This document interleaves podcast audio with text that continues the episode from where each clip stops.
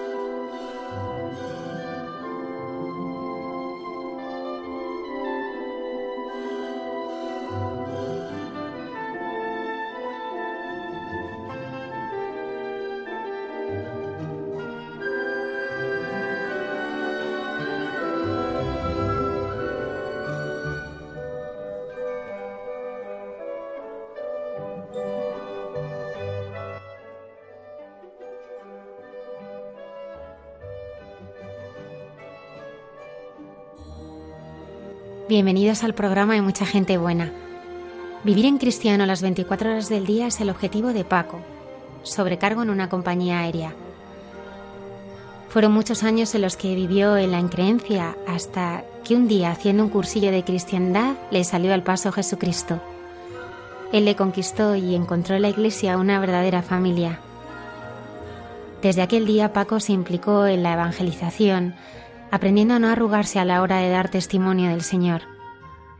Junto a Maki, su esposa desde hace 28 años, y sus tres hijas, viven cada día confiando en el amor de Dios y su providencia. ¿Por qué escandalizaba tanto que Jesús curase en sábado? ¿Qué nos decía con ello?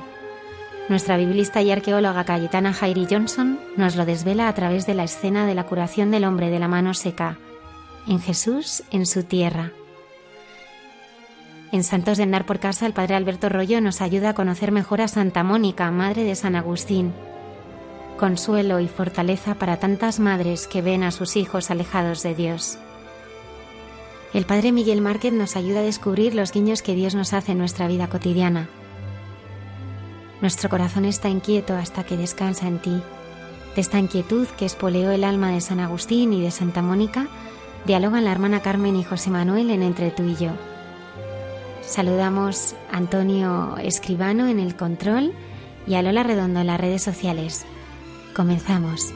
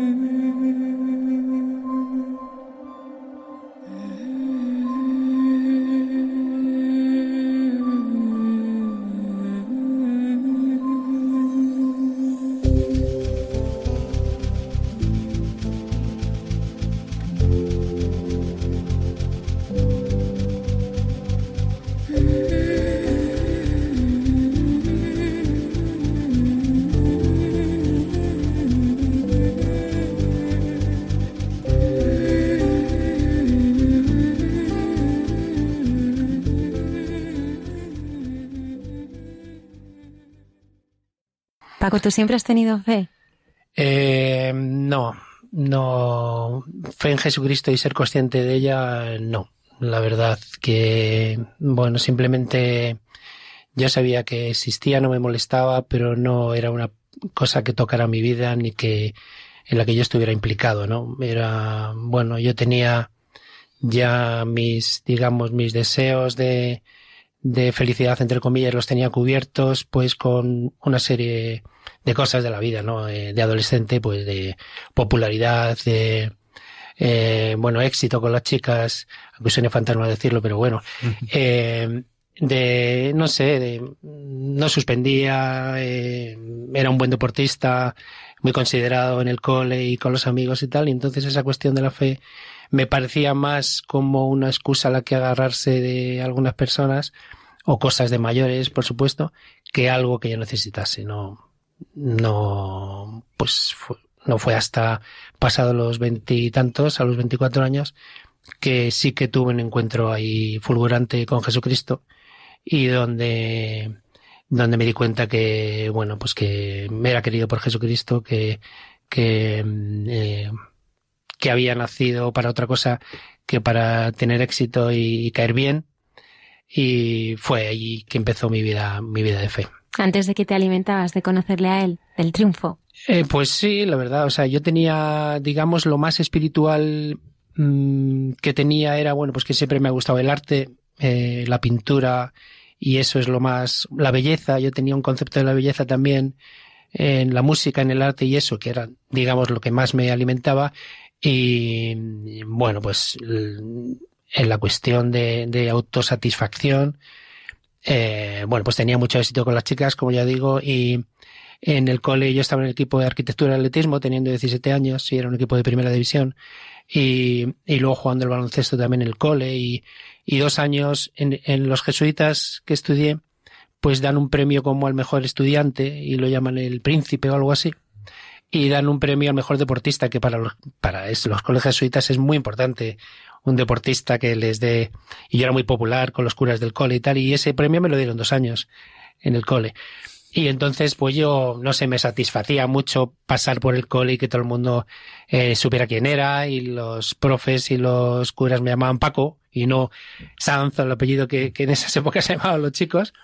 Y pues yo con eso tenía suficiente, ¿no? Era, bueno, es más, yo es que pensaba que eso era todo, ¿no? Y que la gente que no podía llegar, digamos, a esos niveles de autoestima y de, pues entonces sí que bueno, que podían, podían mirar a otro sitio, mirar a Dios o mirar la religión como una cosa, digamos, bueno, nos han dicho que Dios nos quiere a todos y ya que realmente no me quiere nadie en la vida, pues Dios me quiere. Sí lo comprendía, ¿no? Pero no era una cosa que, que, que fuese conmigo, la verdad. O sea, la fe era para los perdedores. Sí, pues sí, sí, sí, sí pensaba eso, sí. Sí, y que todo ese mundo, pues, digamos, eh, bueno, er, er, una cosa que sí que, he visto después, pero que entonces lo veía de otra forma, eh, ahora veo que la iglesia, digamos, es un sitio de cabida a todo el mundo, eh, donde es el verdadero hogar, donde tu corazón descansa en Jesucristo, eso, pero digamos, la parte mala de eso eh, lo veía antes, ¿no? Es un sitio donde iban los frikis porque nadie les echaba, o donde iba esta gente rara que no aguantaba a nadie, los aguantaban en la iglesia. Entonces era lógico que estuvieran ahí, ¿no? Eh, eh, eso es lo que me parecía, digamos, esa parte mala. Después he vivido y he experimentado que la grandeza de la iglesia y la madre iglesia, ese, corazón que acoge a todos, también les acoge a ellos, claro, por supuesto. Muchas veces hablamos en broma de, de los preferidos de Dios, eh, cuando vemos a alguien así, no sé, como un poco raro y, y hacemos esa broma, ¿no? Es un, es un preferido de Dios. Pero yo en esa época, digamos que lo hacía de forma un poco despectiva, tampoco despectiva, ¿no? Pero no, no, sin poner mucho interés y, y que con el tiempo, pues he visto que realmente son preferidos de Dios y que realmente la iglesia acoge pero a ellos y a mí, que soy un desgraciado también. ¿Cómo te encontraste con Jesús? Pues, a ver, mi madre eh, que como toda madre de seis hijos, eh, pues era una mujer muy, digamos, muy emprendedora, no empresarialmente, ¿no? Pero en el sentido de, de buscar cosas siempre en constante búsqueda, ¿no? En los 70 fue perdón, los 70 fue como una mujer hippie que de las primeras personas a las que yo eh, vi eh, eh, utilizar la comida macrobiótica, el yoga y ese tipo de cosas, ¿no? Mi madre siempre en, constante búsqueda, búsqueda, búsqueda. Una mujer eh, que se llamaba Margarita, eh, con la que estaba haciendo unos cursos, él le invitó a un cursillo de cristiandad. Entonces, mmm, recuerdo que mi madre fue un fin de semana. El domingo en que llegaba a casa por la noche yo estaba viendo un programa en la televisión que se llamaba El arte de vivir y cuando entró por la puerta se puso delante de la tele y me dijo, Paco, no sabes de dónde vengo, no sabes lo que he vivido. Y yo le decía, sí, sí, mamá, pero quítate, quítate delante, que estoy viendo este programa que son las tantas, era como la una o por ahí, y lo ponían.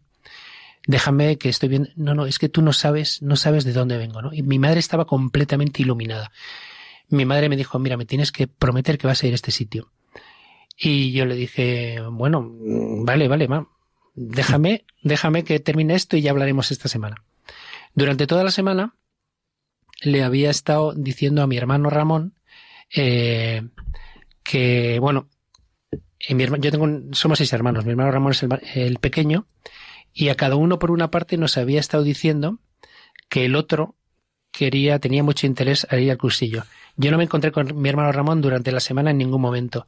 Y yo estaba como eh, recriminando a mi hermano Ramón eh, que quisiera ir a eso y que no tuviera gallas para ir solo, cuando ya era un mayorcísimo de 20 años y, que él podía tener personalidad para ir a esos sitios sin tener que arrastrarme a mí, ¿no? Entonces los autobuses para el cursillo salían de Cibeles. Yo no había visto a mi hermano Ramón por cuestiones de trabajo y estudios, no lo había visto hasta ese momento y cuando llegamos a Cibeles yo fui directamente a él y le dije, mira, me vas a hacer pasar tres días comiendo sopa de monjas en este sitio lleno de frikis porque no eres capaz de hacer una cosa por ti mismo. Y él me dijo, pero si yo estoy aquí por ti. Nos había hecho los dos lo mismo. O sea, ese no es el mejor, la mejor forma de ir a un cursillo, ¿no? Pero realmente ayer hablándolo en, en, en otra despedida de, un cursillo que se iba, que empezaba ahora, decíamos, tú lo que tienes que hacer es poner el pie en el autobús y el Señor hace el resto. El Señor hace el resto. Tú dar ese paso, como sea, y el Señor hace el resto. Y luego, pues en el cursillo, eh, me encontré desde el primer momento, eh, bueno, me encontré con mí mismo, con cómo había estado desperdiciando años de mi vida, con cómo había estado a cosas que no daban la satisfacción. Eh, y pronto me encontré, tuve un encuentro eh, muy concreto, muy, muy brillante, muy luminoso con Jesucristo y con la Iglesia que realmente cambió mi vida. Yo dije, a partir de aquí ya nada igual, ¿no? Nada igual, Señor, ya nada puede ser igual. Ya esto, no sé dónde voy, no sé qué voy a hacer, no sé cómo seguir esto, pero sé que no va a ser igual, ¿no? Sé que todo, o sea, que, ese hilo de felicidad, esos sucedáneos eh, que iba encontrando en, en, la belleza del arte, en las chicas, en el éxito, en el reconocimiento, que eso eran pequeños sucedáneos comparados con, con el brillo, con el fulgor de, de la persona de Jesucristo, ¿no? Y a partir de ahí, bueno, pues es mm, en la vida en la comunidad eh, de cursillos. Al poco tiempo conocí a Maki, mujer, eh, y claro, cómo, cómo, cómo cambia una vida en solitario a una vida en común, ¿no? Ella era, en ese momento, yo cuando la conocí no era mi novia, claro. Nos hicimos ahí novios en la JMJ del 89, eh, nos casamos en el 91. Y, y bueno, alrededor no solamente era ya la, una figura femenina, sino ya era esto, la idea de, de la comunidad, de la iglesia, ¿no? Una iglesia de, un movimiento eclesial que, que, que te lleva al Señor, donde vives, eh, donde compartes la palabra, compartes el pan, donde, bueno, pues como a mí yo tenía muy poca idea en esas épocas de, digamos, de las escrituras y todo, ¿no? Pero, pero lo, lo poco que me sonaba a los primeros cristianos me parecía que era, que era aquello. Maki, Hola, buenas noches. Buenas noches, mujer de Paco.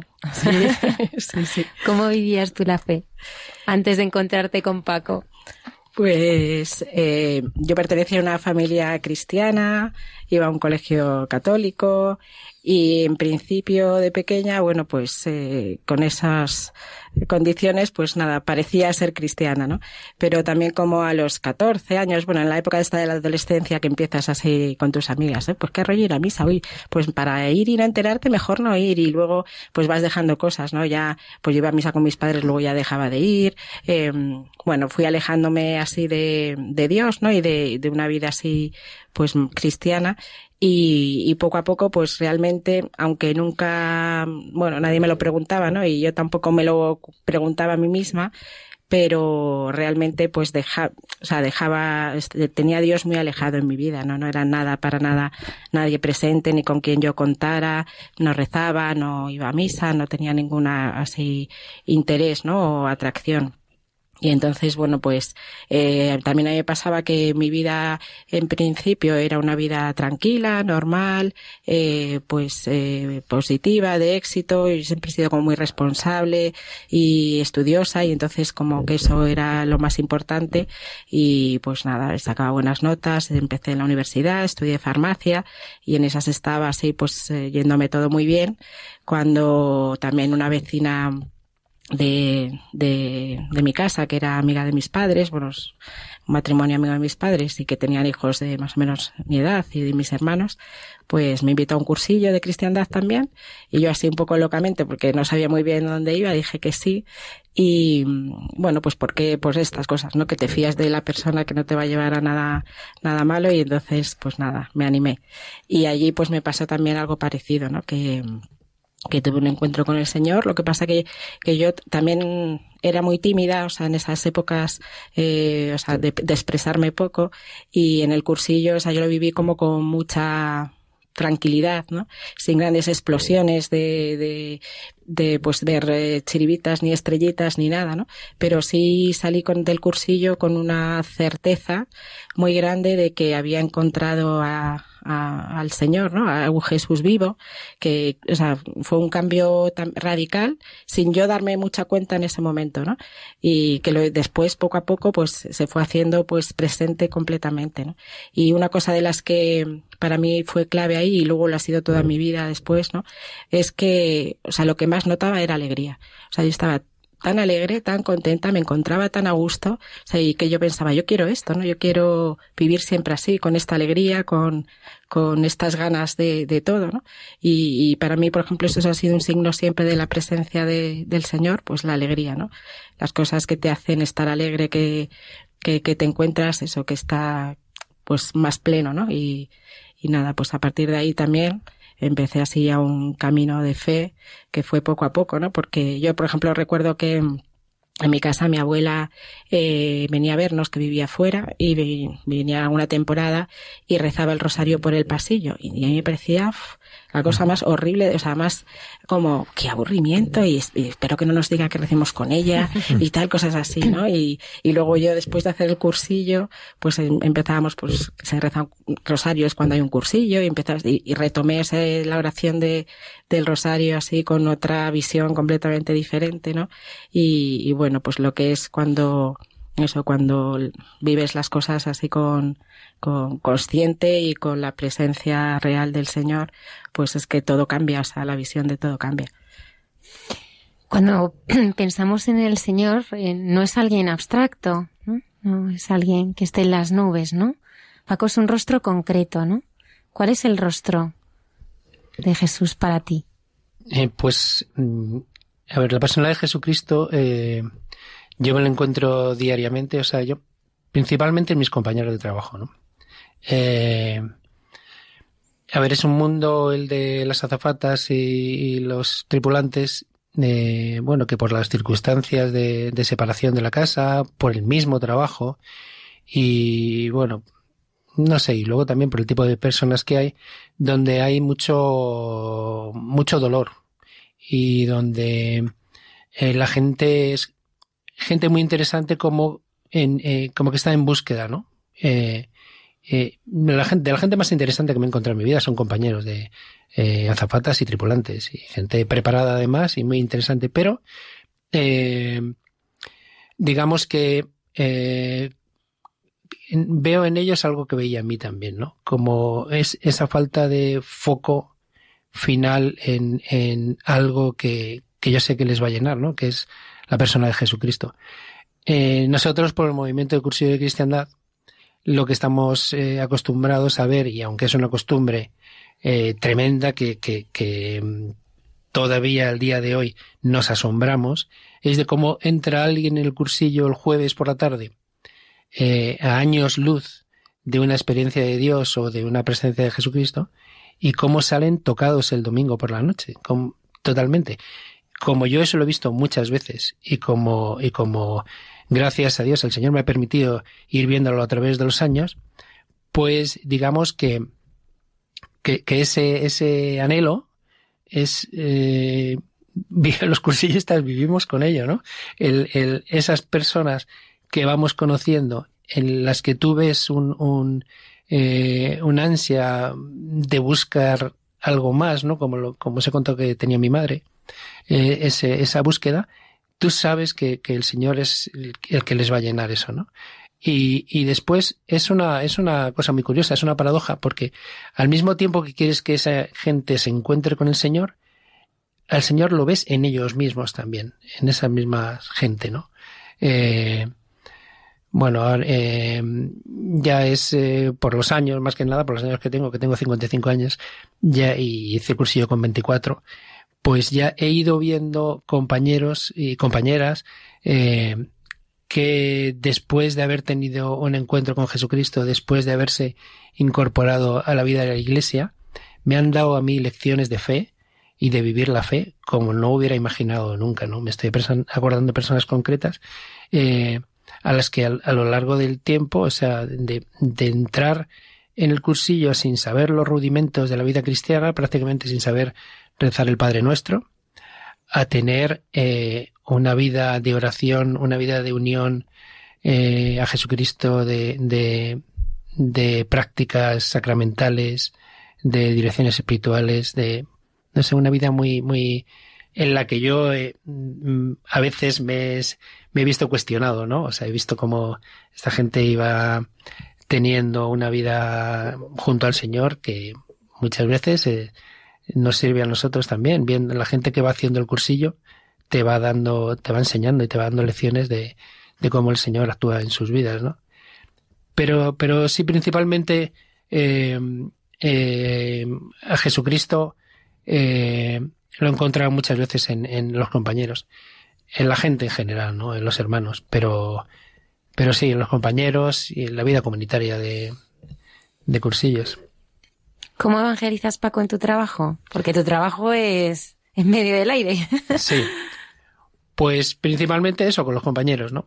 Tú, eh, antes fuera del micrófono estábamos comentando que, que, bueno, que hay ciertos ambientes que te parecen un poco más difíciles o yo una vez oí una frase a un, a un amigo que no me gustó nada y en la que dije yo lucharé contra esta frase toda mi vida. Y él decía, él decía que en el trabajo no hablaba de Dios porque en la taberna, conversaciones de taberna. Él decía, ¿no? Esta frase. Y yo dije, no, o sea, esto no puede ser. En la taberna también está Dios. Y donde, no digo que aprovechemos el, el, la locura y el holgorio porque hay veces que no, o sea, que es anti, vamos, es antitestimonio. Pero Dios está en todas partes. Y, y, en, y en, en el ambiente de trabajo que en principio, de mi trabajo que en principio parece hostil, eh, todas las personas, y eso lo, lo, aprendí pronto y lo he ido viendo siempre, todas las personas, todas tienen de Dios. Y tienes que buscar, son ese ovillo en el que tienes que buscar la punta para ir tirando de ahí ir tirando y todo el mundo tiene sed de Dios. Me acuerdo que al principio, cuando hice el cursillo, quería convencer a la gente eh, diciéndole, vente a un cursillo de cristiandad, eh, vente que vas a rezar, que, y eso no era más que ahuyentar a la gente, ¿no? Ahora, últimamente, eh, eh, últimamente no vamos, son ya años, pero digamos que el fruto de la amistad que tienes con la gente, fruto de la amistad, eh, le ofreces, eh, le ofreces a tus compañeros, le ofreces a la gente eh, cosas que ni se lo imagina, ¿no? Un sitio donde te vas a sentir querido como nunca te has sentido querido. Tú estás hablando de Jesucristo, claro. Ellos a lo mejor pueden estar pensando en, en la amistad humana, ¿no? Pero dices a la gente, vas a estar con, vas a venir conmigo a un sitio donde te van a querer como nunca te has sentido querido últimamente. Vas a ir a un sitio donde esto vas a sentir una alegría eh, que quizá estabas buscando. Y, y, digamos que esos, esos son los pequeños hilos a los que hoy día nadie, nadie se resiste. O sea, nadie te puede decir que no quiera ser feliz, nadie te puede decir que no quiera ser querido. Y, y bueno, digamos que esos son los principios de, de precursillo que llamamos nosotros, los principios de precursillo en los que luego, claro, por supuesto que la gente sabe dónde va. O sea, no llevas, no haces lo que me hizo mi madre conmigo. La gente sabe dónde va. Pero, pero esas, esas, digamos, esos eh, pequeños agarres que tienes que tener para tirar de la gente, muchas veces son estos, porque, porque hoy día en la, en la sociedad, eh, pues si te pones a, pensar en, cómo están las cosas, o te pones a pensar o miras ahí las noticias, pues hay, hay veces pocas esperanzas. Desde luego, para mí, mm, casi ninguna eh, fuera de Jesucristo y de la Iglesia. Pero a la gente también, o sea, la gente se queda con, con esas cosas eh, de cómo está la sociedad y dice, bueno, ¿dónde vamos a ir si lo que mejor podemos hacer es pasar el fin de semana lo mejor posible y ya está, ¿no? O sea, si no, si no tienes ese foco, foco en Jesucristo, muchas veces se pierde la esperanza.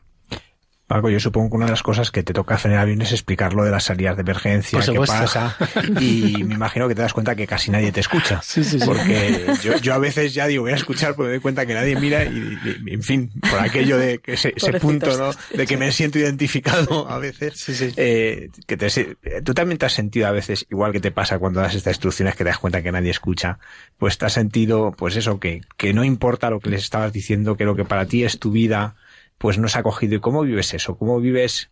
No voy a decir a lo mejor el rechazo explícito, sino el, esa, pues eso da igual lo que digas, ¿no? No, no es importante. Sí, claro que lo he sentido, lo siento constantemente, pero vamos, soy un profesional de sentir eso. No, no pasa nada, o sea, no, mucha, es que lo que nos pasa, eh, lo que nos pasa, yo recibo cursos de estos de liderazgo, eh, de, eh, pues eso, resiliencia, todas esas eh, palabras que de hoy día, eh, empatía, cursos de estos eh, dirigidos a los sobrecargos para, para gestionar grupos y todo eso. Y lo que, lo que nos quieren hacer pensar ahora mismo es que todo está en nuestras manos y que dependiendo de lo hábiles y profesionales que seamos, van a salir las cosas digamos que eh, en la felicidad eh, con mayúsculas de una persona no está todo en cómo hagamos nosotros las cosas. Muchas veces haces unos precursillos de estos de libro eh, haciendo todo lo que tienes que hacer y no cuentas con lo principal, que es la mano del Señor. Y el Señor hace las cosas como le da la gana. Y muchas veces está... A mí me ha pasado de estar eh, concretamente me estoy acordando de una compañera a la que llevaba yo dando la tabarra años, años con la cuestión de, del cursillo y ella ya había tenido una experiencia y, pero no terminaba de entrar y tal. Y cuando yo la tenía ya eh, casi por desahuciada, pues otra compañera en casa en un desayuno le dijo, ¿por qué no te vienes a un cursillo? Y se fue directamente con ella, ¿no? Cuando había estado ya años y eso lo hemos visto muchas veces también, eh, que tuvo una experiencia con su hermana. Eh, sí, yo también mi hermana, yo hice el cursillo, pues eso, con 22 años.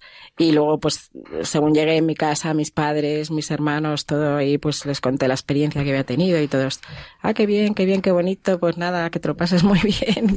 o sea, les pareció fenomenal, pero vamos, mis padres encantados porque además me veían feliz, pero mis hermanos, pues, un poco les daba igual, ¿no? No, no tenían así un atractivo no, no se interesaron más. ¿no? Y yo, por ejemplo, a mi hermana, eh, nosotros eh, somos seis hermanos, uno de mis hermanos murió hace tiempo, y cuatro chicos y dos chicas. Y mi hermana y yo, pues estábamos ahí como muy unidas y yo le, le la invitaba, ¿no? Siempre que había un cursillo, Paloma, ven, ven al cursillo que te va a encantar. Sí, para ti está fenomenal eso, Maki, pero yo es que a mí no me va estos rollos y tal. Y así constantemente, ¿no? Bueno, pues así 18 años. Y un día que estaba, que vino en casa a recoger a, mi sobrino, que a su hijo, que estaba ahí con, pasando la tarde con nosotros, pues un sacerdote que, que estaba ese día, que había venido, eh, se iba a un cursillo al poco tiempo, nada, a los 15, 20 días, y se lo presenté, esta es mi hermana Paloma, y encantada, pum, pum, pum, y le dijo, Paloma, ¿te tendrías un cursillo? Entonces mi hermana directamente le dijo, pues sí, y yo no sabía si alegrarme o matarla, porque claro, después de tantos nos que me había dado a mí, ¿no? Y es verdad que, que bueno, pues tú rezas por la gente que quieres, además porque, sí, porque, o sea, lo que yo he vivido, pues eh, que la gente que tengo cerca y que quiero y que me preocupa, pues quieres también que sean felices, ¿no? Y que vivan eso que tú has vivido y aunque sepas que, que tienen una vida que a lo mejor no es muy desgraciada ni muy terrible, pero sabes que pueden tener mucho más y que pueden tener más alegría, que pueden tener, o sea, que lo pueden tener todo. Y entonces quieres para ellos, pues como para tus hijos, ¿no? Quieres lo mejor. Y, por eso pues les, les ofreces eso, ¿no? El que se acerquen a Dios y, y bueno, pues yo luego encantada, ¿no? Pero sí, sí, esto pasa, que es verdad que a veces parece que, que no tiene como fruto las cosas que haces, pero luego es verdad que pues Dios es el que dará el fruto a lo que nosotros sembremos también, o sea que Sí, muchas veces nos empeñamos en las técnicas y en hacer las cosas como nosotros queremos y luego Dios es muy gracioso y hace las cosas como Él quiere y, y, y siempre mejor que nosotros, claro. Y no, y también que muchas veces que, que a veces pensamos que, bueno, esta persona con la de tiempo que llevo eh, hablándole del Señor y ya lo que hemos compartido y tal, y finalmente no va a un cursillo y, y muchas veces te lo tomas a lo mejor como un fracaso, como no sabes lo que el Señor está haciendo con esa persona y no sabes lo que finalmente va a hacer y no sabes cómo se lo va a encontrar. O sea, tú en tu, parece muchas veces que nos queremos colgar la medallita de, de que hemos conseguido algo, ¿no? Y el Señor sabe muchísimo más y hace las cosas muchísimo mejor que nosotros. Desde luego que yo sí. Antes hablabas de, de, la parte de los compañeros, pero bueno, está la parte de los pasajeros, ¿no? Eh, porque claro, cuando la gente oye hablar de un auxiliar de vuelo, de un sobrecargo, piensa en el carrito de los de las bebidas. Y, en, aterriza, y en aterriza como puedas. aterriza como puedas, pero, pero bueno, vuestra labor es fundamental y, y, muchas veces os toca hacer de psicólogos, otras veces de mediadores, otras veces casi de médicos. Eh, eh, en algún caso está de comadrona, ¿no? Sí. Entonces, eh, ¿cómo se vive también esa relación, no? Que a lo mejor no es una evangelización explícita, porque no, no, no es el lugar, no es la manera, pero, pero sí es, en el fondo hay un testimonio también, ¿no? Sí. Sí, sí, sí. Bueno, un compañero mío decía que éramos camarero, bombero, psiquiatra. Hay cantidad de gente que luego a lo largo se viene donde estás tú y, y bueno, con la excusa de esperar a que el baño está ocupado, empiezan a hablar y la gente te cuenta cosas realmente increíbles. Incluso compañeros también. Tenemos ahí conversaciones en el Gary de decir, madre mía, esta eh, persona, las cosas que me cómo está abriendo su corazón y todo, y, prácticamente no nos conocemos de nada, nos hemos visto allí en, en el aeropuerto y tal.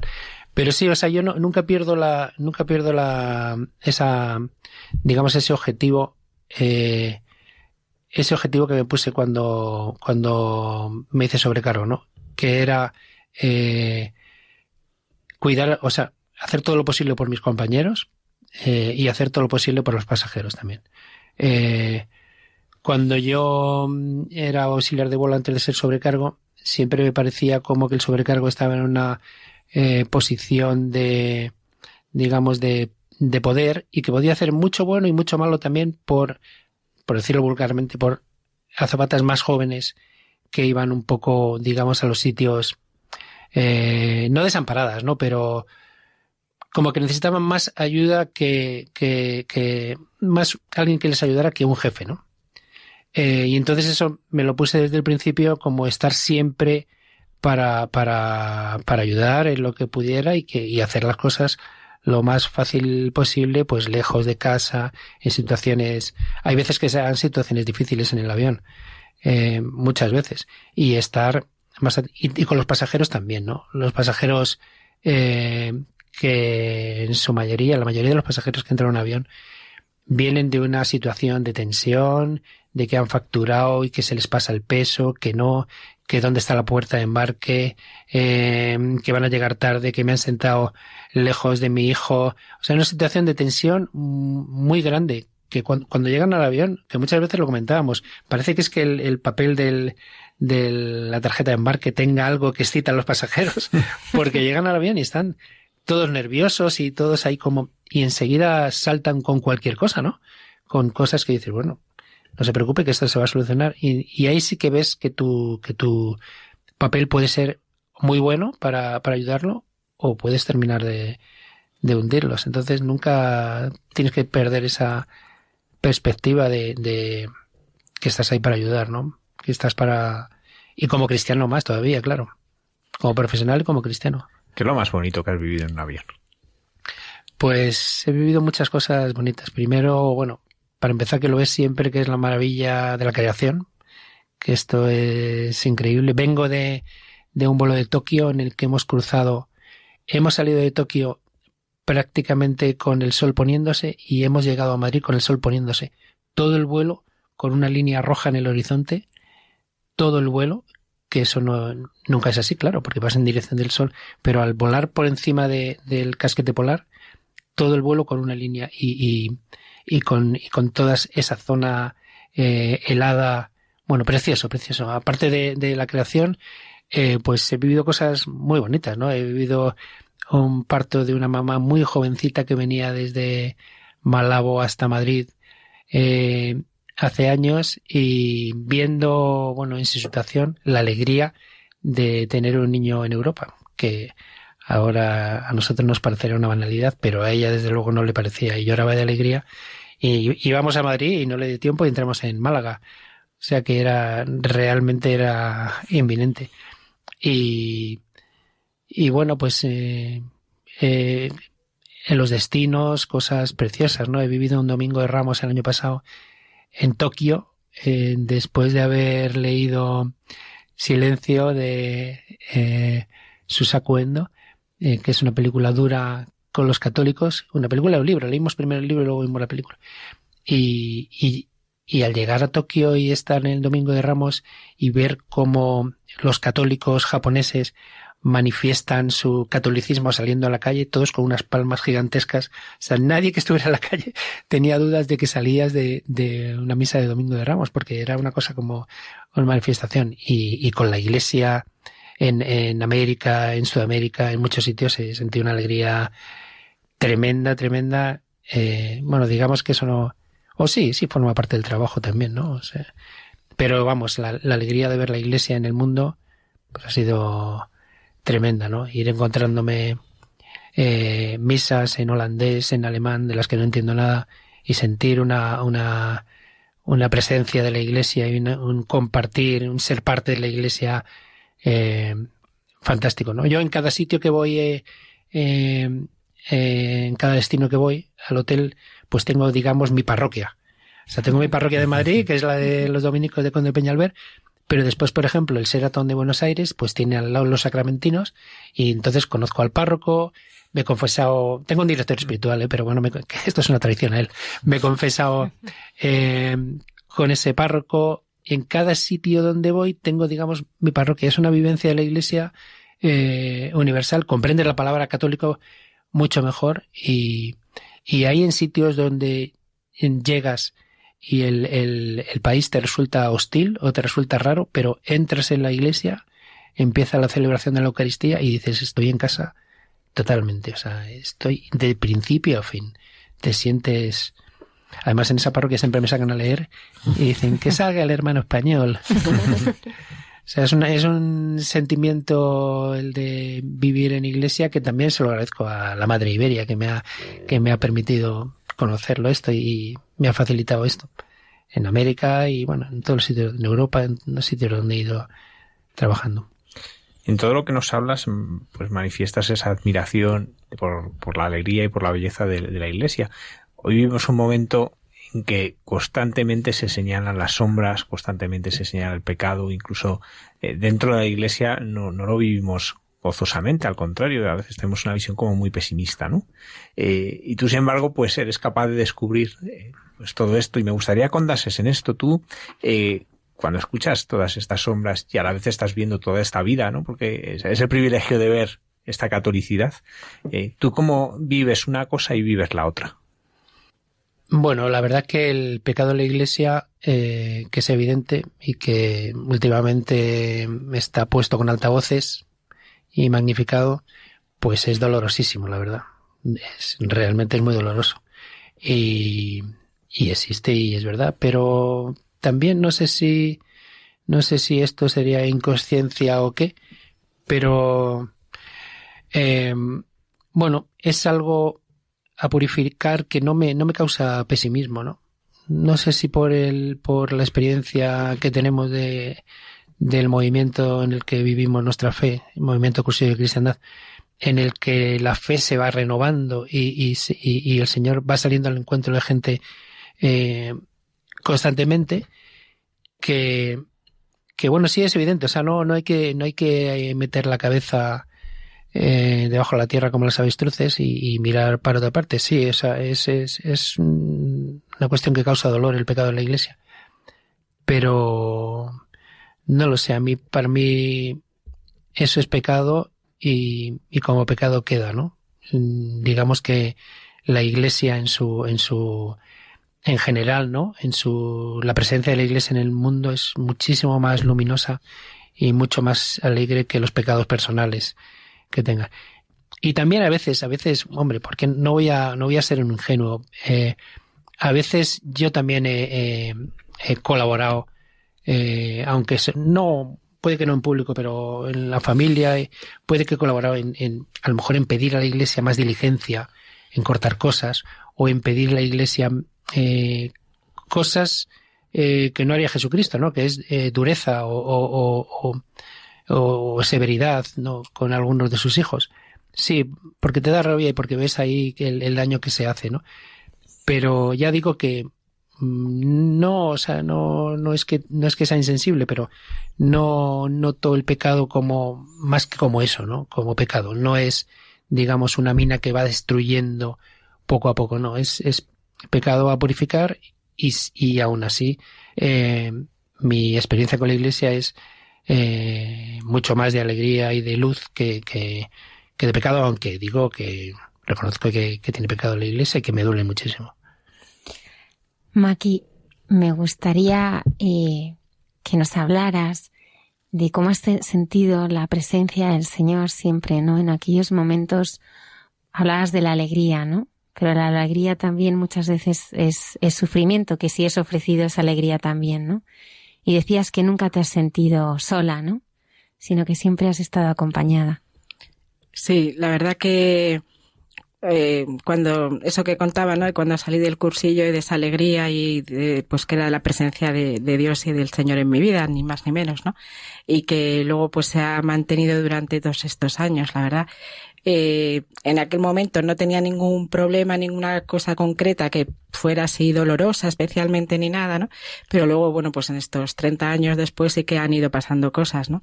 Pues a nivel personal de, de enfermedades y muertes así de cercanas, ¿no?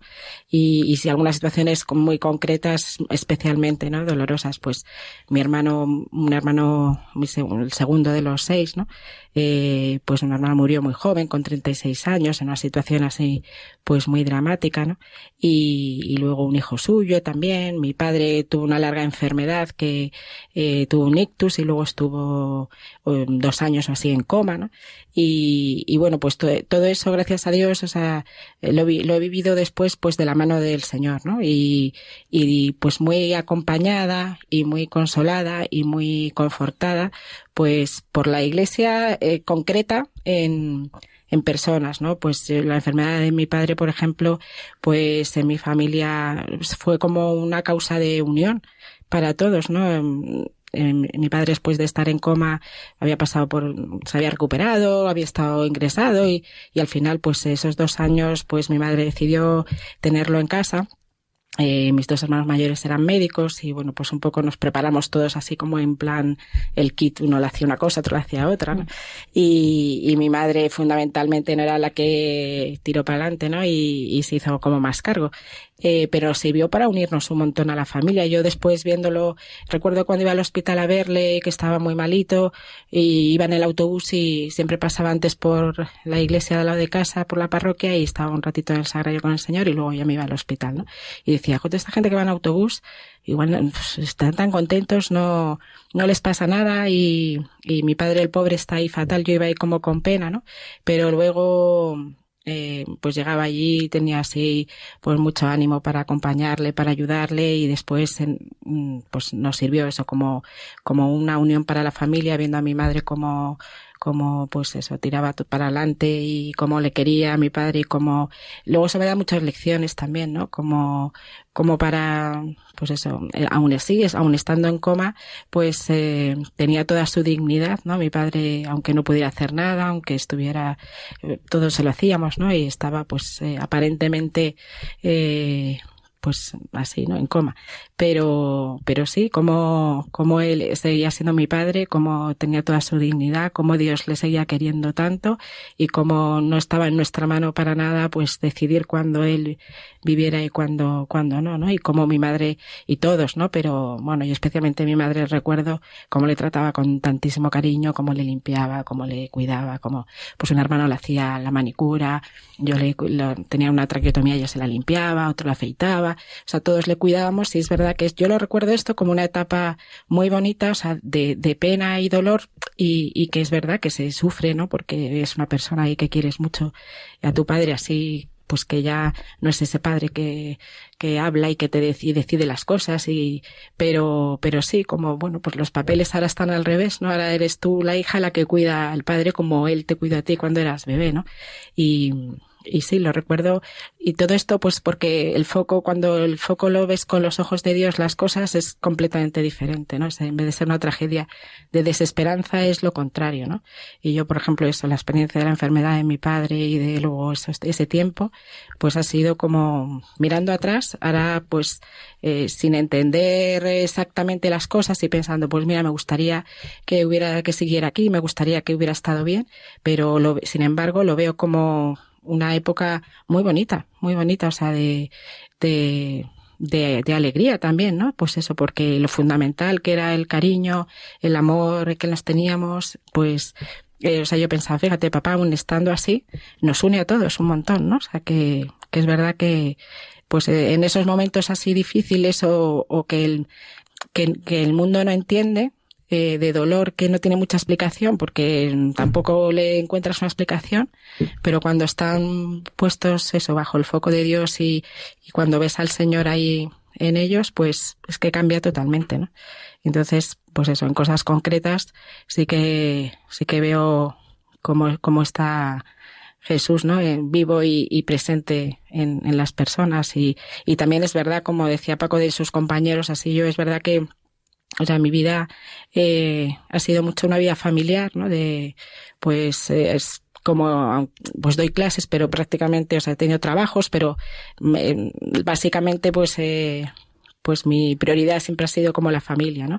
Y además pago con su trabajo tan estoy, no estoy, pues yo al principio cuando nos cuando éramos novios, yo trabajaba en una farmacia y teníamos, claro, horarios que yo además hacía guardias y, y era como un poco locura, ¿no? Y entonces luego ya cuando nos casamos, pues yo he estado bastante tiempo así que no, que no trabajaba fuera de casa.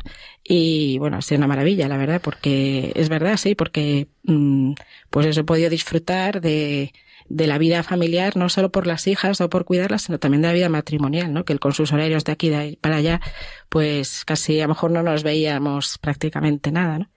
Y, y es verdad que, que ahí también pues veo, veo al Señor en todas las cosas, ¿no? Primero en Paco, que es el que Dios me ha puesto ahí más cerquita, ¿no? Para que, para que le vea a él, ¿no? Y, y, y porque también le veo a él como él me cuida, como él me quiere, también es o sea, yo ahí veo como el Señor me cuida a través de Paco también, ¿no? Y en mis hijas y en las personas que tengo cerca, en la familia y bueno, en, todas las cosas. Y la verdad que, que a, mí se me hace muy concreto el rostro de Cristo, o sea, en las personas cercanas y luego también en, las que no, no lo son tanto, ¿no? Pero sí se me hace muy concreto. Y luego siempre en todas estas ocasiones, pues como cuando mi padre o en otras situaciones así difíciles, también es que hay mucha gente que ha rezado por nosotros, que nos ha acompañado, que te llaman, que te mandan un mensaje. O sea, también son eso, pues el rostro de Cristo concreto en palabras y, y en gestos de personas, ¿no? Yo sí que lo veo muy concreto en todas las cosas que me pasan, las buenas y las malas, sí, sí. Muchos padres que tienen edades parecidas a la vuestra eh, sufren porque sus hijos no tienen fe. ¿no? Y, vosotros cómo lo habéis hecho para que vuestras hijas perseveren en la fe? Pues no sé, realmente no hemos hecho nada eh, concreto, no hemos tenido ninguna táctica así de antemano. O sea, ellas, eh, muchas veces los hijos mi experiencia es que no hacen caso a lo que dicen los padres, pero sí que les imitan en algunas cosas. Y, nosotros, gracias a Dios, hemos tenido la gracia de vivir eh, la fe en una comunidad cristiana en la que desde muy pequeñas pues han visto la influencia de la iglesia, los sacerdotes por casa, eh, vida comunitaria, que eh, les ha dado la oportunidad también a ellas de vivir la fe también, con grupos de, al principio de niños, luego se han ido incorporando a más mayores y hemos, eh, hemos hecho concretamente la diócesis de Madrid, pues ahí los niños no, en el movimiento de cursillos, pues también participan de cosas, aunque no del cursillo, claro, no de, pero sí, sí de Pascuas, de familias, de peregrinaciones que se hacen a Santiago, de jóvenes, o sea, ellos han ido teniendo su propia experiencia eh, de fe, ¿no? De hecho, bueno, mis hijas son un encanto las tres, pero basta que les quieras decir algo, pues para que, o sea, tú sabes ese, ese choque generacional que, o sea, no es lo que tú les digas, sino lo que ellas viven, ¿no?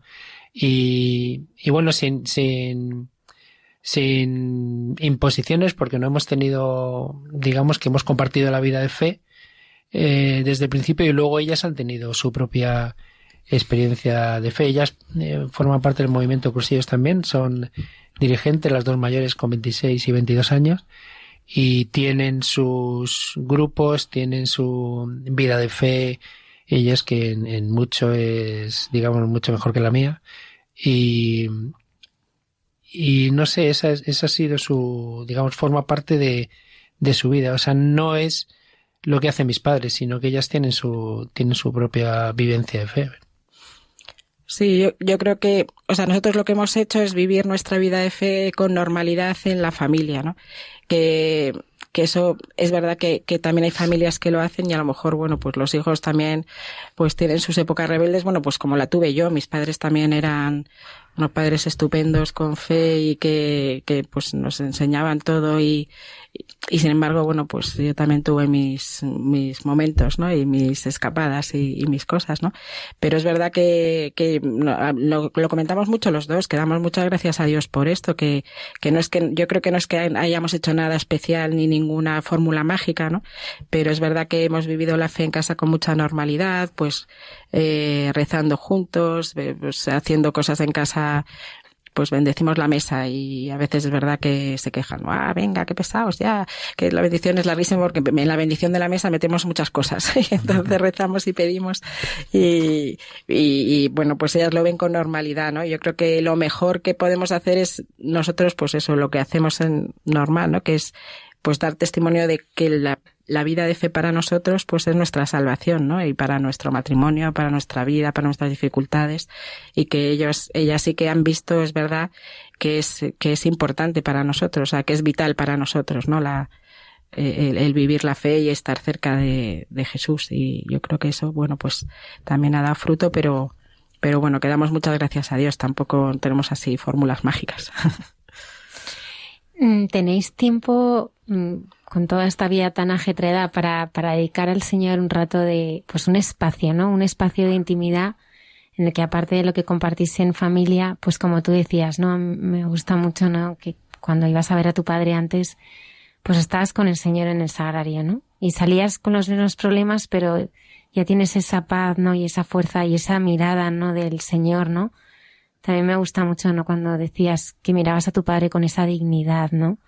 ¿Cuántas veces nos hace falta esa dignidad, esa mirada de dignidad con tantas personas, ¿no? Que, que, que es la mirada del Señor, ¿no? Esa mirada que aun cuando estás más roto, aunque puede ser inútil para todos, ¿no? Pero, pero Él te ensalza siempre, ¿no? Desde la debilidad a lo más alto. Y me gusta también cuando dices que el Señor te habla, ¿no? Y que muchas veces te pone las cosas con letras de neón, ¿no? ¿Cómo es esa relación, Maki? Bueno, pues es verdad que, que, también ha sido poco a poco. O sea, yo eh, de eso, de pasar de que ella no iba nada, ni, ni rezaba nada, ni, ni vivía nada, pues me encuentro con el Señor. Después ha ido pues dando pasitos, ¿no? En mi vida de intimidad con Él y de cercanía y de, y de oración y, y de empezar a aprender a rezar el rosario que no sabía o leyéndolo en un sitio o, pues eh, pues eh, poco a poco he ido pues eso teniendo como más tiempos más más intensidad y, y ahora o sea yo pues eh, rezo por las mañanas un rato me levanto así un poco antes de y, y rezo laudes y estoy un ratito así las lecturas del día entonces tengo un ratito así como para eh, más tranquilo para estar ahí eh, de oraciones. Es como mi rato más más tranquilo así no luego es verdad que en la vorágine del día ya todo va como más acelerado y, y en ese ratito pues es verdad que, que, disfruto mucho no a veces con más eh, calma o más intimidad a veces es verdad que eh, estoy como pensando en cien cosas y, y, y a lo mejor pues leo y lo, la oración pero no no estoy como como tan como en tanta así tensión, ¿no? Y en tanta eh, disposición así de, de, escuchar, pero siempre unas veces y otras lo que sí que sé es que aunque yo esté más distraída, pero Dios siempre está.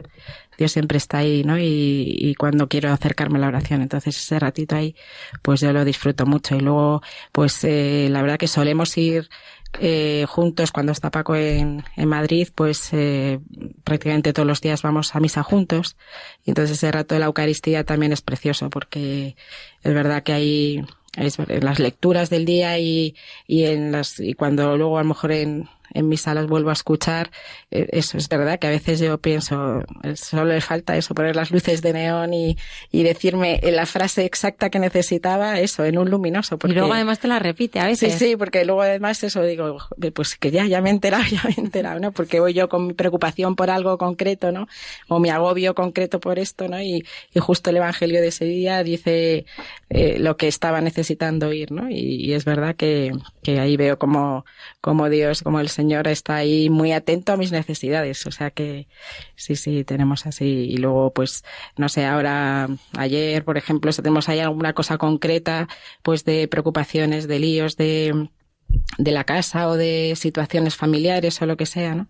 Y pues ayer nos acercamos un ratito ahí al sagrario los dos, ¿no? Va a decir también, vengamos a poner esto en manos del Señor, que estamos todos como muy atareados en que se resuelva y vamos a, a estar un ratito ahí con el Señor y se lo ponemos ahí también en sus manos, ¿no? O sea que, que es verdad que, que cualquier rato así de estos es, es muy jugoso, ¿no? Ahí siempre lo disfrutas. Paco, ¿para ti el sagrario también es tu fuerza? Sí, la verdad que sí. Y hace poco al sacerdote con el que hablo le estaba mareando, yo le estaba ahí contando, es que esto y lo otro, bla, bla, bla, bla, bla, bla, contándole, pero, y porque yo, mira, he intentado esto, he intentado lo otro, como intentándole ahí convencer, y, y me dijo ya como en un, un pequeño arrebato así como de malagua que tiene de vez en cuando, me dice, vete, haz, hazte una novena, hazte un, vete nueve días seguidos, hacer una hora eh, de oración ante el Santísimo y luego vienes y me cuentas todas esas tonterías que me estás contando.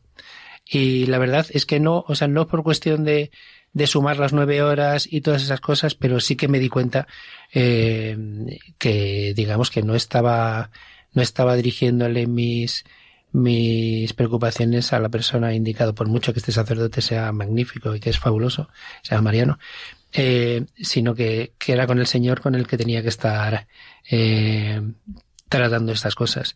Y si es verdad, y ya hablando de cosas prácticas, pues en, en nuestra misma calle eh, donde vivimos hay una, una, iglesia de carmelitas que tiene eh, exposición al Santísimo de 8 de la mañana a 8 de la, 8 tarde, de la tarde, todos los días y, y bueno, es una idea aquí que lanzo a los sacerdotes del mundo que cuánta sí o sea es verdad que está bien eh, el señor está en el sagrario y además en el cursillo se descubre lo del sagrario y hablamos al sagrario en voz alta en el cursillo y muchas veces también en las en las iglesias. Yo voy a contar una anécdota en Nantucket una isla de, de Nueva Inglaterra, cerca de Boston, donde, bueno, volamos a Boston, Iberia, y entonces eh, aproveché eh, para ir con mi hija Ruti, que estaba estudiando en Estados Unidos, y fuimos a, a, esta isla, ¿no?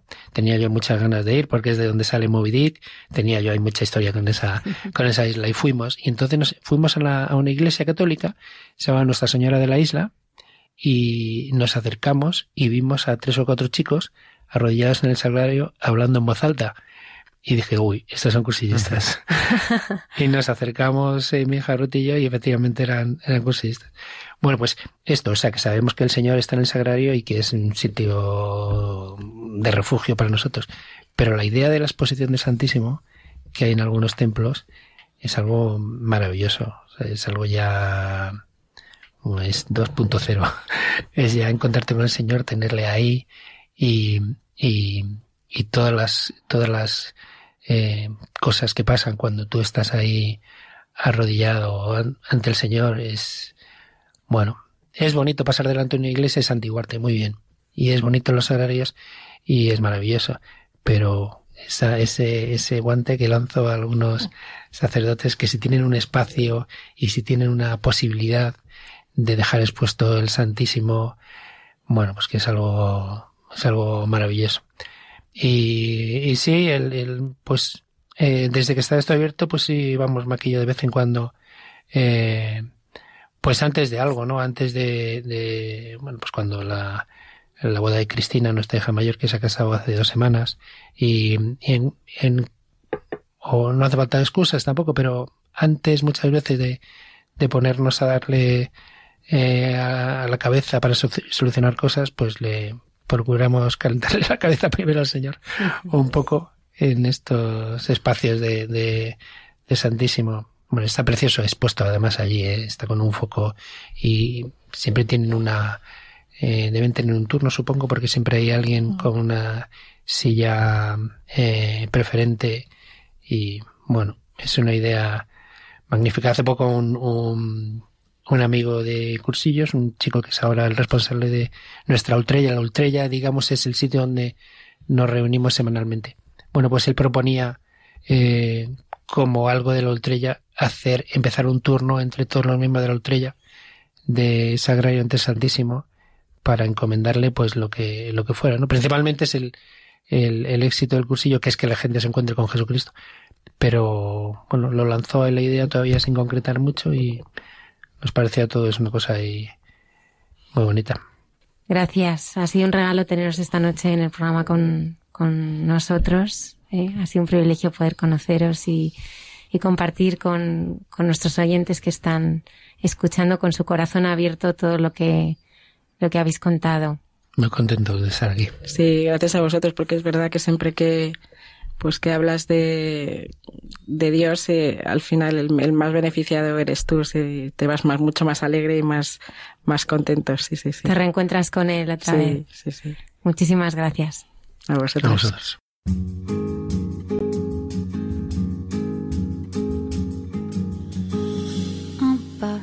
pierre, un chemin qui chemine, un reste de racine. C'est un peu solitaire, c'est un éclat de verre, c'est la vie, le soleil. C'est la mort, le sommet, c'est un piège entrouvert, un arbre millénaire, un nœud dans le bois, c'est un chien qui aboie, c'est un oiseau dans l'air, c'est un tronc qui pourrit, c'est la neige qui fond, le mystère profond, la promesse de vie, c'est le souffle du vent au sommet des collines, c'est une vieille ruine, le vide, le néant, c'est la pie qui chacasse, c'est l'averse qui verse des torrents d'allégresse. Ce sont les eaux de Mars, c'est le pied qui avance, ça pas sur à pas long. C'est la main qui se tend, c'est la pierre qu'on lance. C'est un trou dans la terre, un chemin qui chemine, un reste de racines. C'est un peu solitaire, c'est un oiseau dans l'air, un oiseau qui se pose, le jardin qu'on arrose, une source d'eau claire une écharde, un clou, c'est la fièvre qui monte. C'est un compte à bon compte, c'est un peu rien du tout. Un poisson un geste, c'est comme du fifarchon. C'est tout ce qu'on attend, c'est tout ce qui nous reste. C'est du bois, c'est un chaud, le beau quai. Un alcool trafiqué, le chemin le plus court. C'est les cris d'un hibou, encore ensommeillé. La voiture rouillée, c'est la bouche, c'est la boue. Un pas, un pont, crapaud passe, c'est un chaland qui passe, c'est un bel horizon. C'est la saison des pluies, c'est la fonte des glaces. Ce sont les eaux de Mars, la promesse de lui.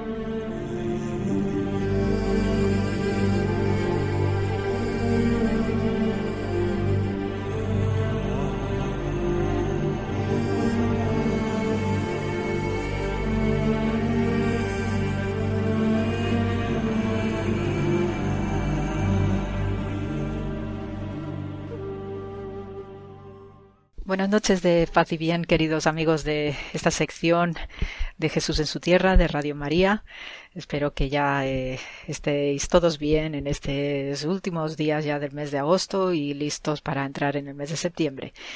Eh, hoy vamos a tocar el relato de la sanación de la mano seca. Eh, hay, los tres evangelios eh, de Lucas, eh, Mateo y Marcos, pues tienen relatos similares con alguna ligera variación y me quedo especialmente con lo narrado entre los evangelios de Mateo y de Lucas. Mm, el episodio está narrado a propósito del Shabbat, el día del descanso semanal para los judíos y que es un día muy especial donde eh, se destaca principalmente que no se debe trabajar ni realizar eh, labor que suponga eh, un encendido de fuego, la labranza de la tierra y cualquier otro tipo de esfuerzo que rompa eh, con ese descanso, puesto que lo que se pretende con el descanso del Shabbat es eh, honrar a Dios principalmente y también darle el reposo al cuerpo físico y al cuerpo eh, espiritual para cumplir con las obligaciones propias de la creación de Dios, donde el mismo Dios también tiene su día de descanso cuando ya ha cumplido con todo el proceso de la creación de las luminarias, de los animalitos que vuelan, de los animales terrestres, de los animales acuáticos, la faz de la Tierra en todo su conjunto. Entonces, lo llamativo de este episodio del hombre de la mano seca es eh, que obviamente se celebra o se produce este episodio en la ciudad de Kefarnaum y cuando todos están dirigiéndose a la sinagoga para cumplir con los eh, con la liturgia preceptiva de Shabbat en, eh, en, esta según la costumbre judía. Entonces ahí están los escribas y los fariseos, dice el Evangelio de Lucas, que estaban acechando, ¿no? para ver cómo podían lograr algún tipo de acusación a propósito del día de Shabbat cuya prescripción bíblica, eh, pues eh, ya desde tiempos mosaicos, se venía dando a través del libro del Levítico. Entonces, eh, como os comentaba antes, estas prescripciones pues implicaba la paralización de cualquier actividad que implicase una distracción de lo que son las obligaciones rituales prescritas. Pero hete aquí que Jesús, en, este, en estos evangelios que leemos a propósito del hombre de la mano seca, hay un comportamiento muy especial porque está actuando como un fariseo que está haciendo una interpretación de la ley al estilo haláquico. Cuando hablamos de halajá en hebreo, y en el mundo de, la sabiduría rabínica, estamos hablando de toda aquella interpretación de las leyes judías que implican eh, una interpretación, una explicación, un comentario. Entonces, el hacer halajá, que cuya raíz implica indicar el camino de comportamiento, lo que deben hacer los judíos, esa es la base de lo que hay detrás de esta palabra llamada halajá, es dar unas pautas de actitud, de comportamiento y de actuación, de tal manera que uno no incurra en ningún tipo de eh, blasfemia ni tampoco rompa lo que son las normas mosaicas, que es al mismo tiempo la norma de Dios que recibe Moisés en el Sinaí, más todas las interpretaciones exegéticas posteriores. Entonces Jesús hace bien, al estilo jaláquico de interpretación en dirigirse a los fariseos con la siguiente expresión. Según leo en el Evangelio de Lucas, capítulo 6. Os preguntaré una cosa. ¿Es lícito en día de reposo hacer bien o hacer mal, salvar la vida o quitarla? Entonces, una vez mm, lanzada esta pregunta retórica según el estilo bíblico, porque también son formas exegéticas de sacar una respuesta que sirva pues, para eh, lección, que sirva para explicar a los alumnos de esas sinagogas, de esas escuelas exegéticas, pues que sepan ¿no? cómo debe hacerse la interpretación de la ley. Estas son las típicas fórmulas de preguntas que se suelen hacer en el judaísmo y a través de las respuestas de donde se extrae la enseñanza. Entonces Jesús, una vez esta pregunta retórica, pues procede a la sanación de este hombre cuya mano seca queda restaurada. Obviamente los escribas y los fariseos que están en la escena pertenecen también a una corriente de interpretación restrictiva o inflexible que también lo había y en este sentido Jesús formaría parte de otra corriente de exégesis también dentro del movimiento fariseo más flexible y más humanizante también. ¿Por qué? Porque gracias a la literatura rabínica sabemos por ejemplo, citando eh, Rabbi Akiva, Rabbi Ishmael, que eh, hay un verso un tanto complicado que podemos leer en Levítico 18, en el cual se dice guardarás mis estatutos y mis juicios, y si así lo hace el hombre, vivirá por ellos. Este sentido de la vida para dar cumplimiento a la Torá es fundamental en el judaísmo porque de qué sirve para que se cumpla la Torá que un hombre esté muerto o el ser humano en su sentido genérico. Esta es la forma de interpretar la palabra hombre en la Biblia hebrea. Entonces, eh, el hecho de que es necesaria la vida para que la Torá también tenga vida y sentido y sea la ejecución del plan universal de Dios en nuestro plano terrenal y humano, hace que este verso del Levítico fuera interpretado por Jesús en un sentido sumamente generoso y sumamente abierto porque, obviamente, ¿para qué sirve un hombre enfermo, un hombre tullido, un hombre que en última instancia puede morir para realmente dar mm, cumplimiento a lo que es la ejecución de la Torah, porque la Torah es vida al mismo tiempo. Eh, la ley de Dios no sirve para que se mm, contemple como una abstracción, una, una, especulación intelectual, sino que también da fundamento de acciones éticas en el comportamiento humano. Y en este sentido, ya desde la época eh, macabea, especialmente, y cuando hablo de la época macabea, la revuelta macabea que expulsó al rey Seleucida griego Antíoco IV, y estamos situándonos en 164, 165 antes de la cristiana, precisamente este versículo del Levítico que os acabo de mencionar, traía ciertos conflictos acerca de las obligaciones de acción en Shabbat y mm, se llevó o se llegó a un tal extremo de interpretación muy inflexible y restrictiva de esta norma sabática que cuando los griegos en esta revuelta famosa macabea eh, cuando los griegos estaban atacando a los judíos hizo una de las tantas profanaciones que solía hacer este rey Antíoco, ¿no? De, especialmente contra el Shabbat, prohibía circuncisiones y otras cuestiones de tipo litúrgico, pues mm, precisamente y al hilo de estos comportamientos heréticos contra los judíos, eh, los soldados del rey Antíoco atacaba a los judíos en pleno Shabbat y muchos judíos se dejaban matar por no coger una espada y defenderse. Ese era el extremo que en las otras corrientes de interpretación farisea no deberían darse, por lo mismo que os comentaba antes, de que sirve la ley, la Torah, cuando el hombre está muerto. Entonces, al hilo de estas experiencias surgió toda eh, una corriente también emanada en el ambiente fariseo de flexibilización y que obviamente eh, cobró con el tiempo y de debate rabínico posterior la prevalencia de la vida sobre cualquier otra prescripción, eh, digamos, ritual, ocúltica o litúrgica, de, en especial, relacionado con el Shabbat. Por tanto, incluso hoy los médicos israelíes, y eso puedo dar fe porque lo conozco de primera mano, en, el Hospital Hadassah de Jerusalén, los médicos cuando tienen que asistir a un parto, cuando tienen que asistir a una cirugía, etcétera, aunque sea Shabbat, van y cumplen con su trabajo como médicos aun siendo Shabbat, es decir, que prevaleció o triunfó la corriente, digamos, más humanizada de lo que es la prescripción del Shabbat y todo al hilo de este episodio de la sanación de, la mano seca de este hombre, donde en el Evangelio de Mateo tenemos el añadido en esta pregunta retórica que hace Jesús con este estilo jaláquico ¿no? de interpretación y de hermenéutica rabínica, tiene un añadido muy bonito, es una imagen preciosa que os leo en el Evangelio de Mateo 12. ¿Qué hombre habrá de vosotros que tenga una oveja y si ésta cayere en un hoyo en día de reposo no le eche mano y la levante? Esta imagen de la oveja es un simbolismo poderosísimo en la tradición judía, en el imaginario iconográfico y simbólico de todo el próximo Oriente Antiguo.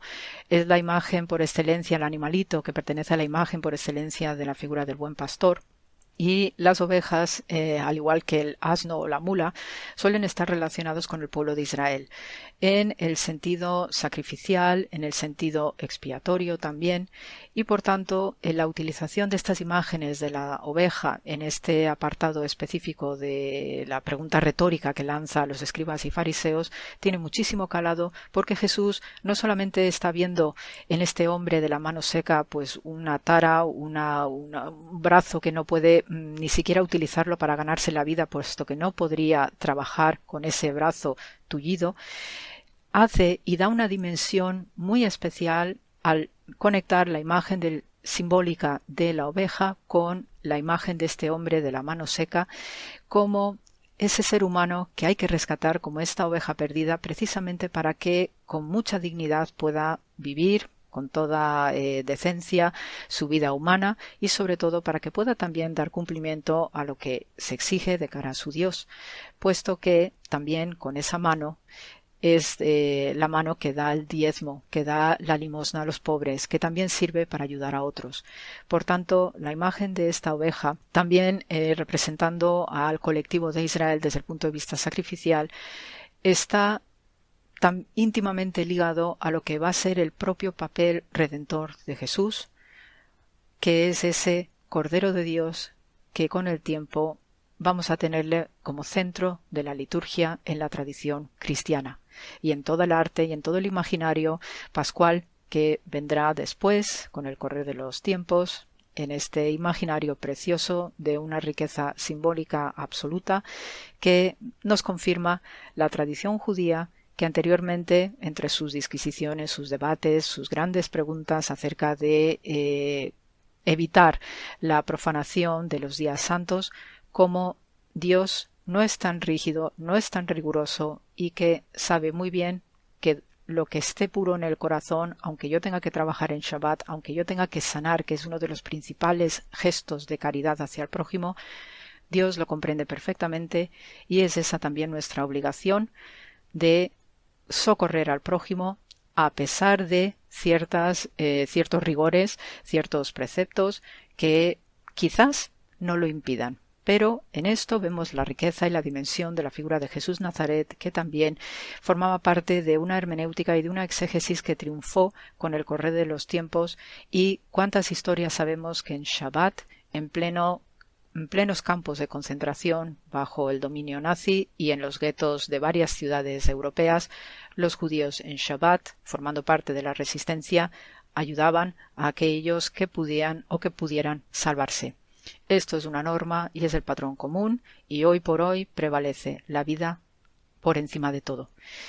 Así que, queridos amigos, por hoy este programa y deseándonos, deseándos mucha salud, mucha paz y bien y seguimos adelante. Os mando un abrazo fraternal enorme a todos vosotros, de paz y bien.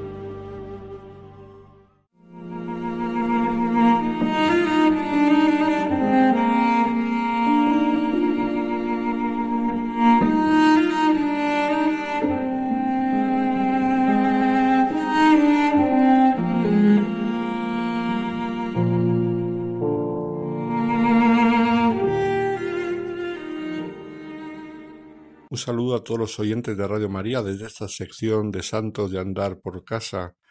Estamos ya concluyendo el mes de agosto y no podemos dejar de recordar a una gran figura, una figura entrañable de las más queridas en la historia de la Iglesia, por todos los creyentes, pero de modo muy especial por las mujeres y sobre todo por las madres, de modo especial más todavía por las madres de hijos con vidas difíciles, alejados del Señor o con unas vidas irregulares, que ven en Santa Mónica un modelo de la que pasó por los mismos sufrimientos que ella y la que consiguió convertir a su hijo con su oración y con sus lágrimas. Hace unos años, cuando yo era sacerdote joven estudiante en Roma, un día visitando algunos lugares de la ciudad antigua, recuerdo que mm, me acerqué a una iglesia que se llamaba la iglesia de San Agustín. No es una iglesia muy conocida por los turistas, aunque está justo detrás de la Plaza Navona, pero no está en los grandes circuitos turísticos, no tiene gran apariencia externa, aunque tiene una gran escalinata, y yo pensé que sería una iglesia más. Descubrí que tenía un cuadro de Caravaggio muy hermoso de la Virgen, pero descubrí que tenía un tesoro más grande todavía, que era la tumba de Santa Mónica. Luego caí en la cuenta que es verdad que había muerto en el puerto de Ostia y que había sido enterrada en Roma, pero fue algo hermoso visitar la tumba de Santa Mónica. Desde entonces ya como sacerdote en tareas pastorales, cuando voy a Roma me gusta ir a rezar a la tumba de Santa Mónica, recordando tantas feligresas, madres y abuelas que sufren porque sus hijos están alejados de la fe o alejados del recto camino, llevando vidas que no les hacen felices. Y entonces eh, recuerdo estos sufrimientos y los intento poner en las manos de Santa Mónica, ella que sufrió tanto en su vida. ¿Y por qué sufrió tanto? Pues nada menos que por su hijo San Agustín. Y uno podría pensar que tener un hijo santo tiene que ser una fuente de gran alegría, pero claro, hay que recordar el dicho que tanto le gusta al Papa Francisco, que por cierto, entre paréntesis, le tiene mucha devoción a Santa Mónica y que recientemente le hemos visto rezar en esa capilla de la tumba en la iglesia de San Agustín, pues el Papa recuerda ese dicho popular que no hay santo sin un pasado, ni un pecador sin un futuro. Y esto es lo que le pasó a San Agustín, que antes de caminar hacia la santidad tuvo un pasado muy complicado, el pasado que le hizo sufrir tanto a Santa Mónica. Pero vamos por partes, recordemos un poco a esa gran figura. Había nacido en Tagaste, una localidad de la actual Argelia en el siglo IV, en el seno de una familia cristiana. Tagaste era una ciudad de gran cultura y de importancia, era parte del Imperio Romano. Toda aquella zona era parte de aquel imperio y por lo tanto tenía una gran cultura y un alto nivel de civilización. Nada que ver con la Argelia que conocemos hoy en día, y los países que la rodean como fruto de la conquista por parte de los musulmanes y de una cultura que poco a poco ha ido empobreciendo todas aquellas zonas. No era así en tiempos de Santa Mónica, era una gran ciudad. Ella venía de una familia de noble alcurnia, aunque modestamente equipada desde el punto de vista económico, porque era una familia que había venido a menos. Fue educada con sencillez, sin grandes opulencias, pero sin duda mm, de modo muy cristiano. Su educación se la encargó a una criada que era cristiana y los fundamentos de la fe fueron puestos en su corazón. Se casó a temprana edad con un hombre mayor, romano y pagano, llamado Patricio, que tenía una posición oficial en Tagaste. Era un hombre de muy mal temperamento, muy enérgico, era violento y además que tenía hábitos libertinos y la hizo sufrir mucho a Santa Mónica, que le tuvo que perdonar sus deslices y sus devaneos con otras mujeres, pero que ella perdonó con gran paciencia y con gran espíritu de resignación. Una resignación que nosotros hoy casi prácticamente desconocemos, pero que en aquella época era más normal ella con mucha paciencia consiguió ganarse el respeto de su marido y también el respeto de su suegra, que llegó a apreciarla mucho, y del marido consiguió, con el tiempo, que se fuera acercando a la fe cristiana y que incluso poco antes de morir se bautizase. El bautizarse poco antes de morir era una costumbre bastante normal en aquella época, en la que muchas veces se retrasaba el bautismo por miedo a la disciplina sacramental, ya que una vez bautizado el perdón de ciertos pecados no se repetía, algunos incluso solamente se perdonaban una vez y con un camino penitencial muy duro y muy difícil.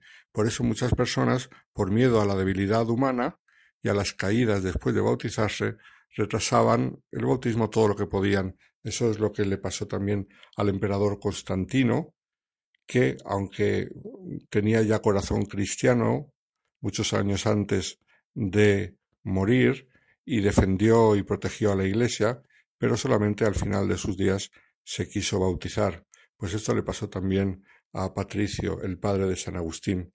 El caso es que cuando San Agustín nace, el 13 de noviembre del año 354, era el primer hijo del matrimonio entre Mónica y Patricio, pues el padre era todavía pagano.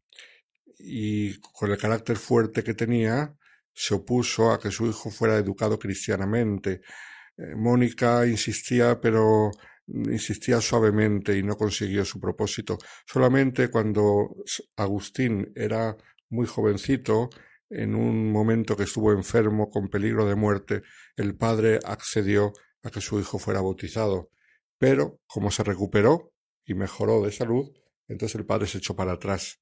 Y aquí tenemos un episodio un poco más difícil de la vida de Santa Mónica, porque dicen algunos biógrafos que ella no fue muy firme en el insistir en el bautismo de su hijo.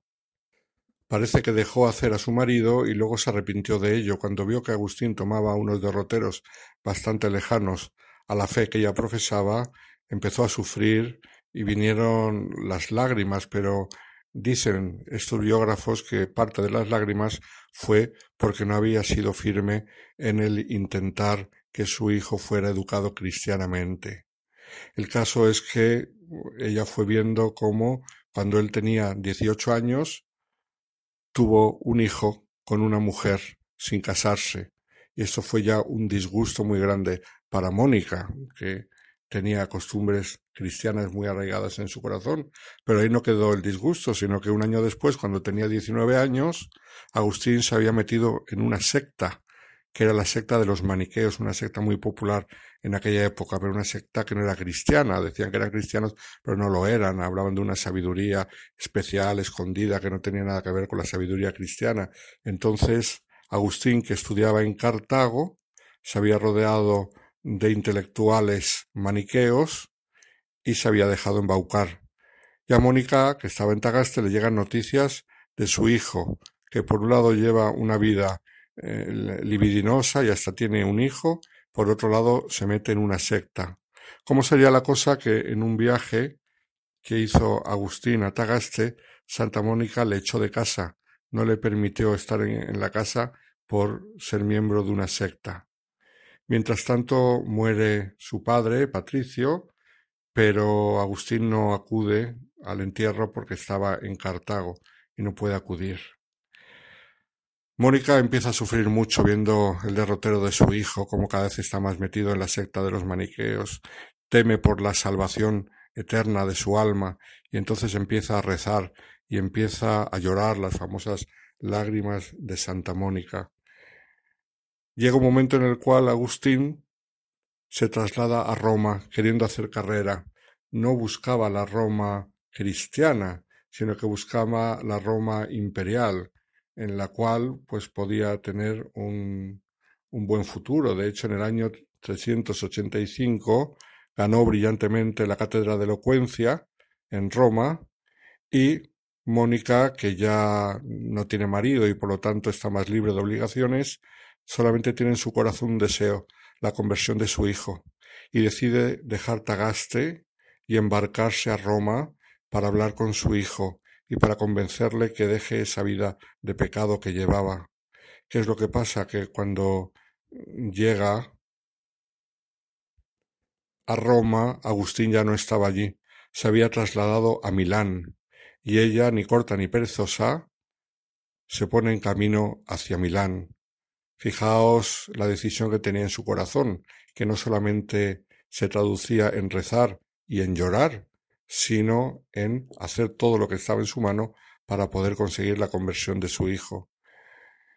Llega a Milán Mónica y se pone en contacto con el obispo, un gran obispo, un obispo santo, San Ambrosio de Milán, y entonces le cuenta su sufrimiento, y Ambrosio contempla sus lágrimas, y de aquí viene la famosa frase que le dice San Ambrosio Calla mujer, que no se ha de perder el hijo de tantas lágrimas.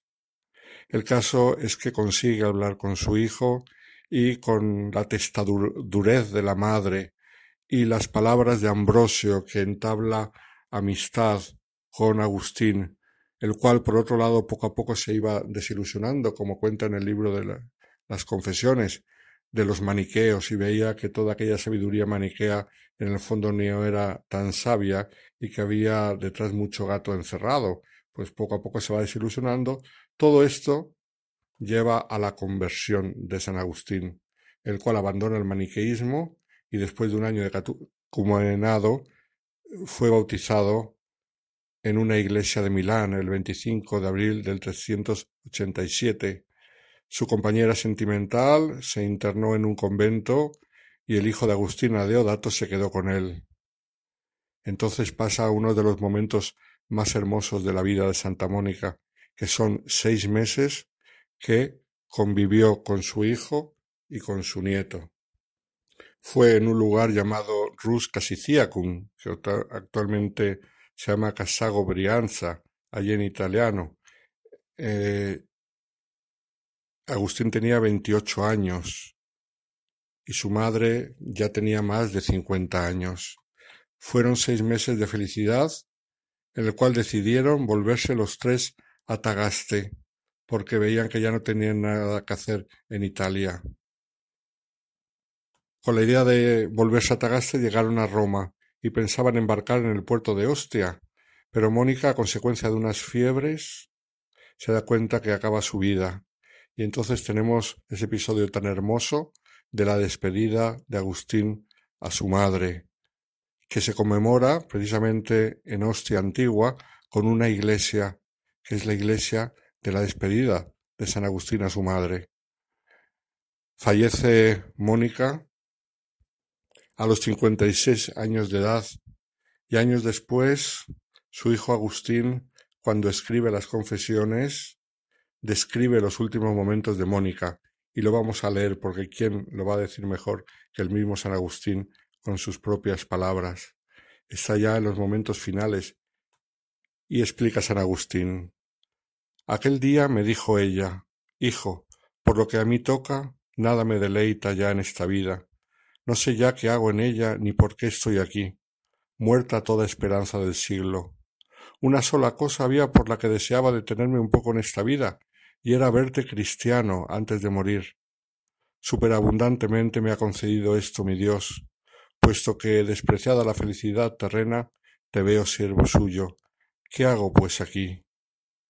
No recuerdo yo bien qué respondía a esto, escribe San Agustín, pero sí que, apenas pasados cinco días, o no mucho más, cayó en cama con fiebres, y estando enferma tuvo un día un desmayo, quedando por un poco privada de los sentidos, Acudimos corriendo, más pronto volvió en sí, y viéndonos presentes a mí y a mi hermano, díjonos, como quien pregunta algo, ¿dónde estaba?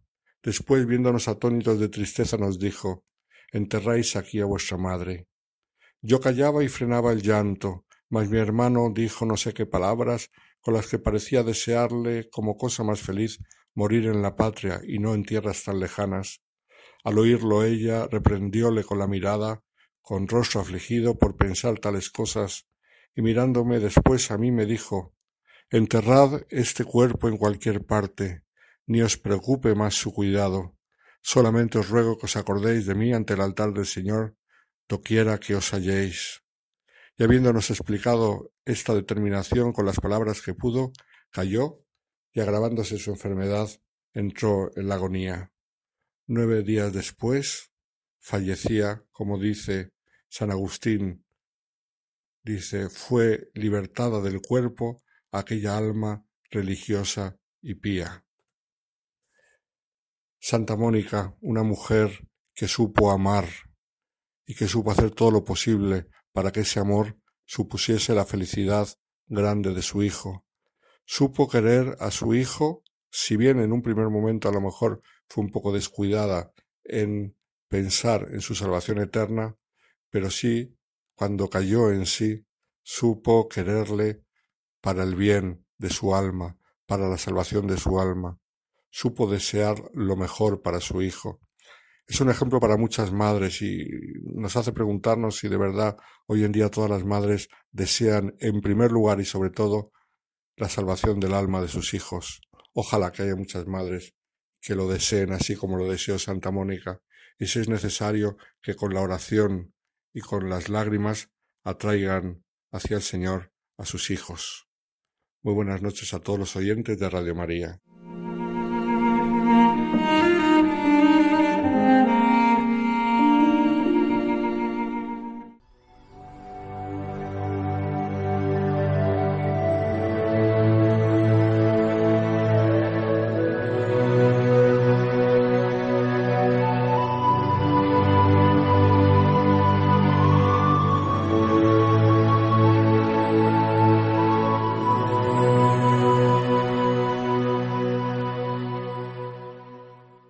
Buenas noches a todos, amigos y todos los que a esta hora de la noche veláis o estáis despiertos en casa o de camino y a los compañeros del equipo que hacéis posible esta transmisión.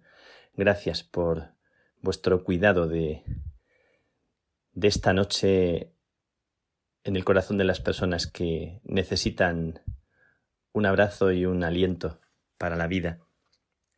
Quiero dar gracias en este día por tantos detalles y tantos guiños de Dios para conmigo y para con tantas personas que conozco.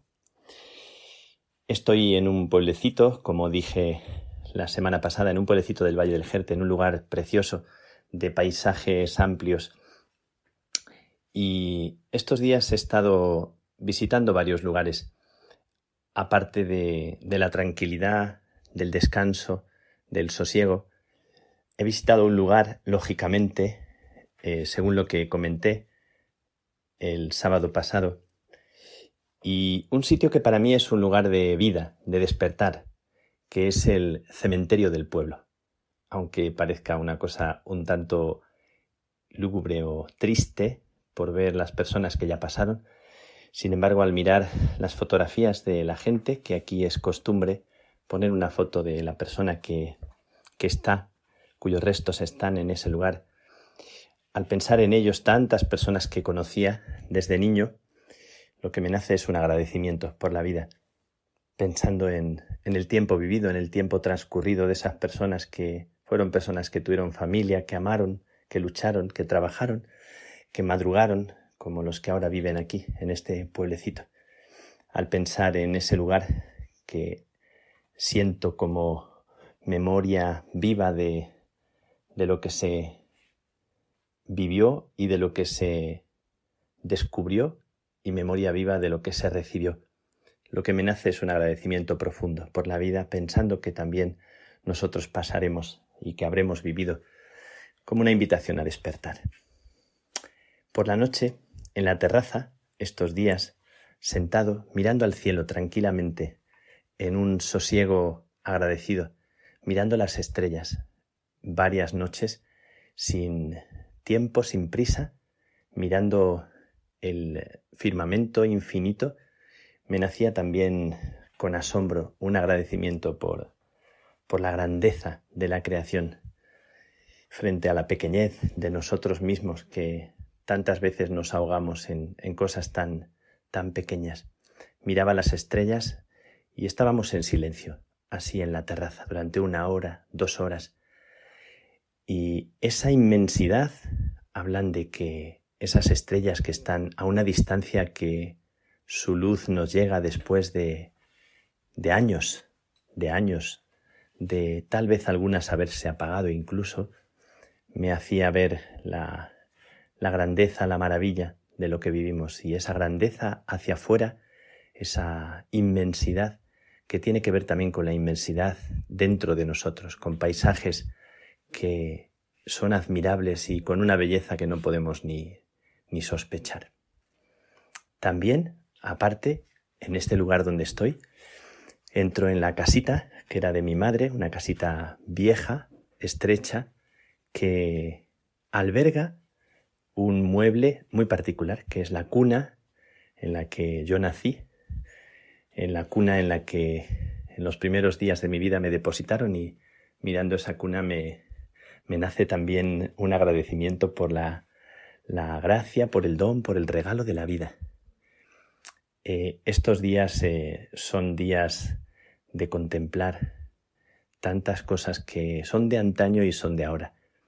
Y esa cunita que hace memoria de la fragilidad del propio nacimiento, se me antoja también una invitación a no olvidar, a recordar de dónde vengo, a recordar que nunca dejaremos, nunca dejaré de ser tan pequeñito para no olvidarme que la gracia de la vida consiste en, en estrenarla, en vivirla de nuevo, en comenzarla.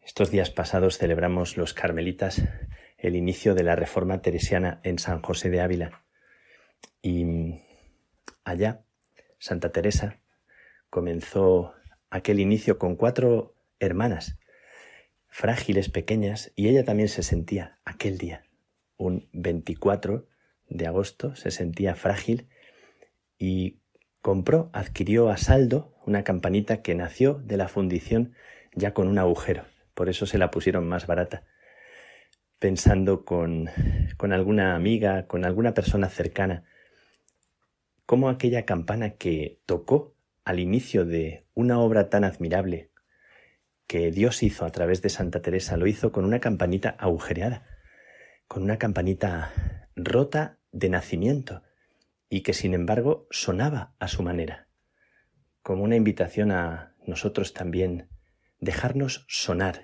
dejarnos tocar por Dios, sin protestar de nuestra fragilidad o de nuestros rotos o de nuestros defectos, para que Dios pueda hacer a través de nosotros una llamada viva.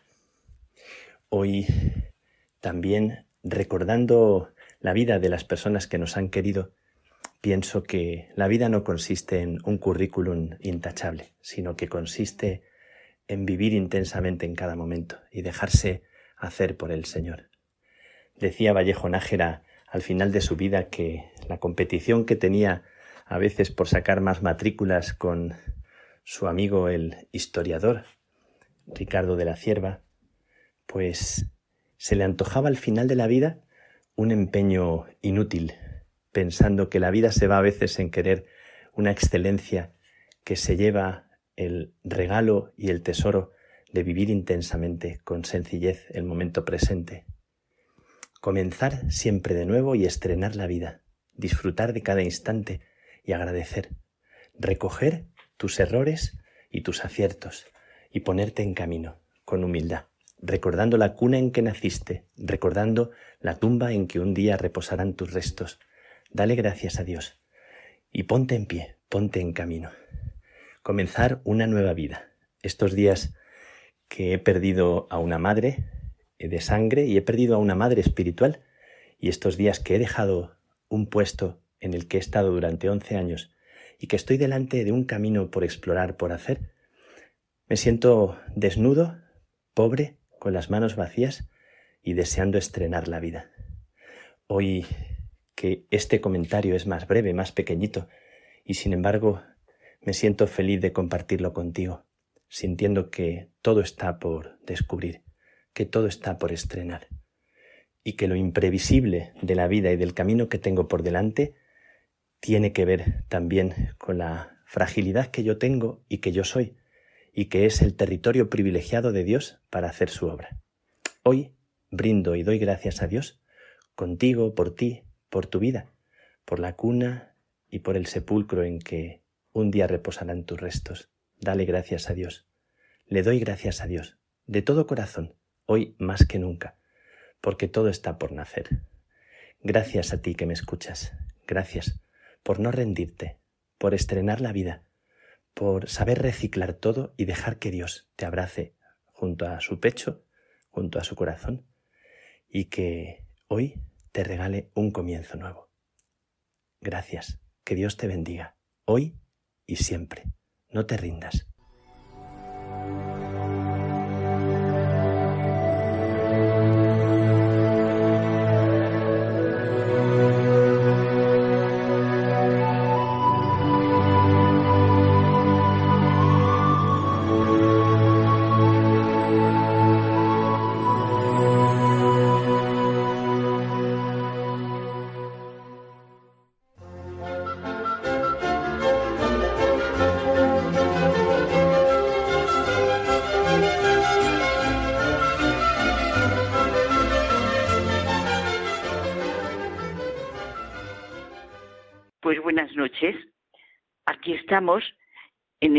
Momentos que llamamos entre tú y yo, José Manuel y yo, pues en la radio, en este programa tan entrañable como es Hay mucha gente buena. Hoy, ¿verdad, José Manuel? Dos testigos de lo que realmente es ser cristiano que marcan la historia. Santa Mónica y San Agustín. Madre e hijo. La Madre Santa Mónica es una referencia para las madres por su constancia y oración en querer lo mejor para su hijo, su verdadera realidad, el encuentro consigo mismo, su conversión. En realidad es que son la referencia para las familias, porque tanto, bueno, pienso en Santa Mónica, en la madre, porque tanto para su marido como para sus tres hijos fue una verdadera ayuda de la que Dios se sirvió. Sí, desde luego es modelo y patrona de las madres cristianas, evidente. Y fíjate, en las confesiones, el libro autobiográfico de, de San Agustín, nos cuenta que él bebió el nombre de Jesús en la noche materna. Fíjate qué bonito. Su madre nunca dejó de orar por él cuando se desvió tanto, ¿no? Y tuvo el enorme consuelo de verle regresar a su fe y vivir su profundísimo encuentro con el Hijo de Dios. Ay, ya lo creo. Precioso José Manuel. Por eso, claro, recordamos las palabras que el obispo de Tagaste le había dicho a Santa Mónica. Es imposible que se pierda un hijo de tantas lágrimas. Oye, ¿y cómo quedaron grabadas estas lágrimas en el corazón de San Agustín? Por amor mío, lloraba ante ti, mi madre, toda fiel, derramando más lágrimas de cuantas derraman las madres a la muerte física de sus hijos. Bueno, y la expresión de la madre, mi Dios me ha satisfecho ampliamente. Sí, porque fíjate, antes, antes había tenido un sueño que le cuenta eh, eh, Santa Mónica a San Agustín, lo cuenta, eh, en el que sintió que se le decía, tu hijo volverá contigo. Precioso. Y ella se lo contó a su hijo, y lleno de orgullo le dijo él que eso significaba que ella iba, se iba a volver maniqueísta como él. Pero ella le respondió, en el sueño no me dijeron que la madre irá donde su hijo, sino que tu hijo volverá contigo, es decir, volverá a la fe. Precioso, precioso. Es evidente. En Santa Mónica y San Agustín es, es evidente que en esos dos se siente la presencia misteriosa de Dios en el interior del hombre. Nos has hecho, Señor, para ti, y nuestro corazón está inquieto hasta que descanse en ti. ¿Cuánto, verdad, nos repetimos esta expresión de San Agustín? Y qué real y cierta es. Hemos sido creados, llamados a la vida por Dios, redimidos por Jesucristo. Pues ¿cómo no va a estar inquieto, esa inquietud buena, sanísima, nuestro corazón hasta que descanse en Él? Claro, tú estás pensando que que buscaba a Dios en todas partes y le vine a encontrar dentro de mí. Es que, Carmen, nos apartamos de nosotros mismos cuando nos apartamos de Dios. Es verdad. Hoy es como una lluvia de agua fresca leer a San Agustín y sentir cómo vivió que el hombre es un gran enigma y un abismo que solo ilumina y colma Cristo. Esto es verdad en todo y en cada momento, Carmen. Quien está lejos de Dios, realmente también está lejos de sí mismo. Es precioso esto y es la gran realidad. Bendita inquietud, vamos con mayúsculas y entre comillas, que es la de toda la vida, la de esta madre y este hijo, que no solo a ellos los llevó a encontrarse consigo mismos, sino que han transmitido esa inquietud, como ocurre siempre con los testigos, a cantidad de personas. Les ha llevado la esperanza de encontrar la verdad, con palabras del mismo San Agustín. Es que me parece que lo que se debe llevar a los hombres a la esperanza de encontrar la verdad.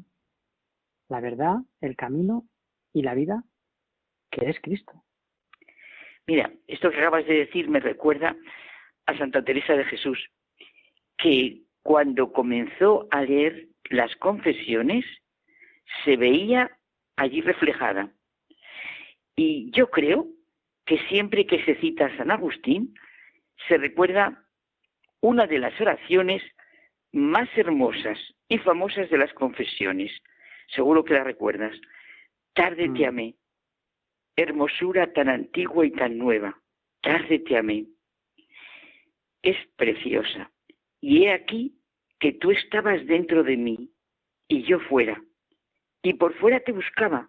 Y deforme como era, me lanzaba sobre estas cosas hermosas que tú creaste. Tú estabas conmigo, pero yo no lo estaba contigo. Me retenían lejos de ti aquellas cosas que si no estuviesen en ti no serían. Llamaste y clamaste y rompiste mi sordera. Brillaste y resplandeciste y fugaste mi cedera. Exhalaste tu perfume y respiré y suspiro por ti. Gusté de ti y siento hambre y sed.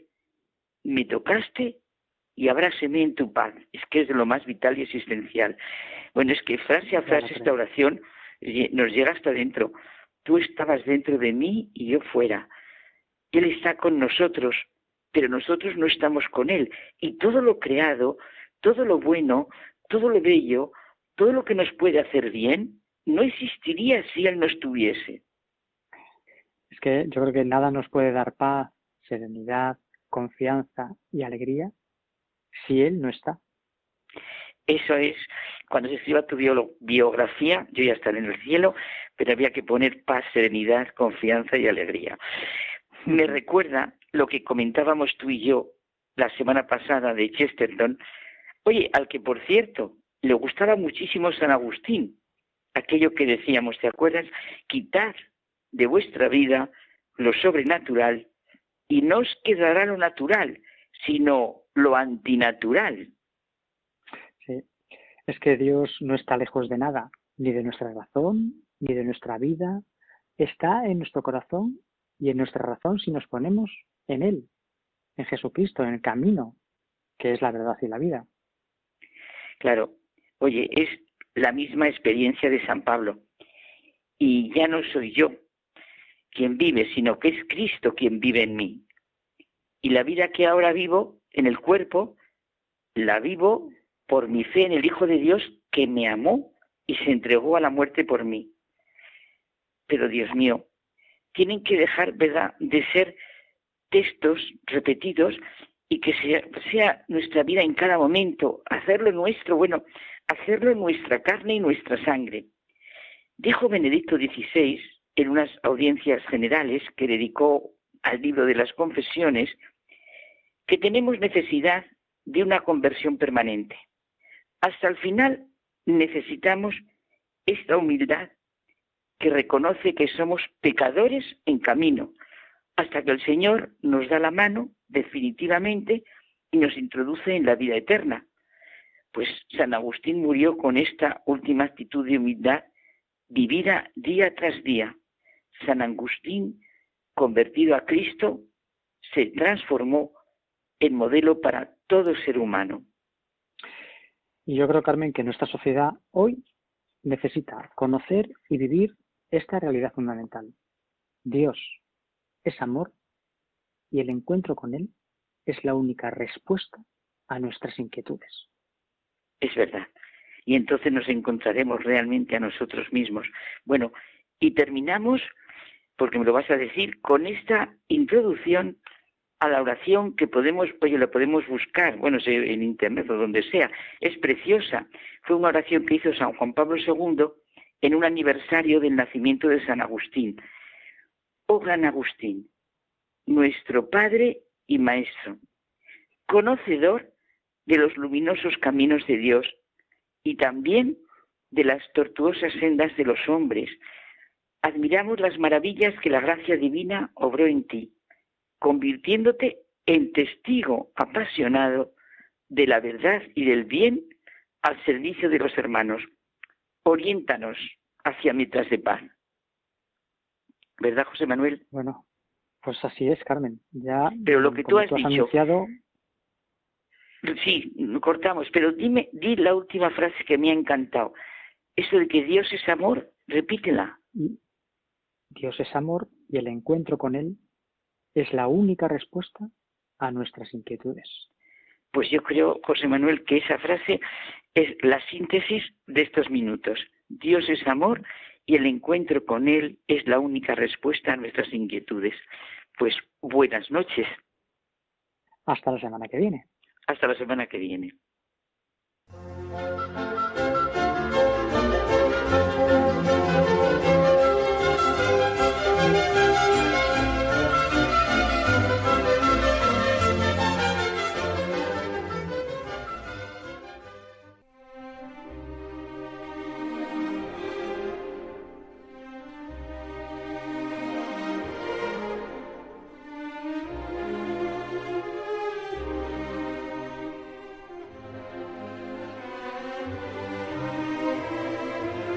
Nos despedimos hasta la semana que viene. Empezaremos un nuevo curso que estará lleno de testimonios y en que nos continuarán acompañando nuestros habituales colaboradores, el padre Miguel Márquez, Carmelita Descalzo, el padre Alberto Rollo, consultor en la Congregación para la Causa de los Santos, Cayetana Jairi Johnson, biblista y arqueóloga, la hermana Carmen Pérez, teresiana y José Manuel Palomeque. Muchas gracias por estar ahí.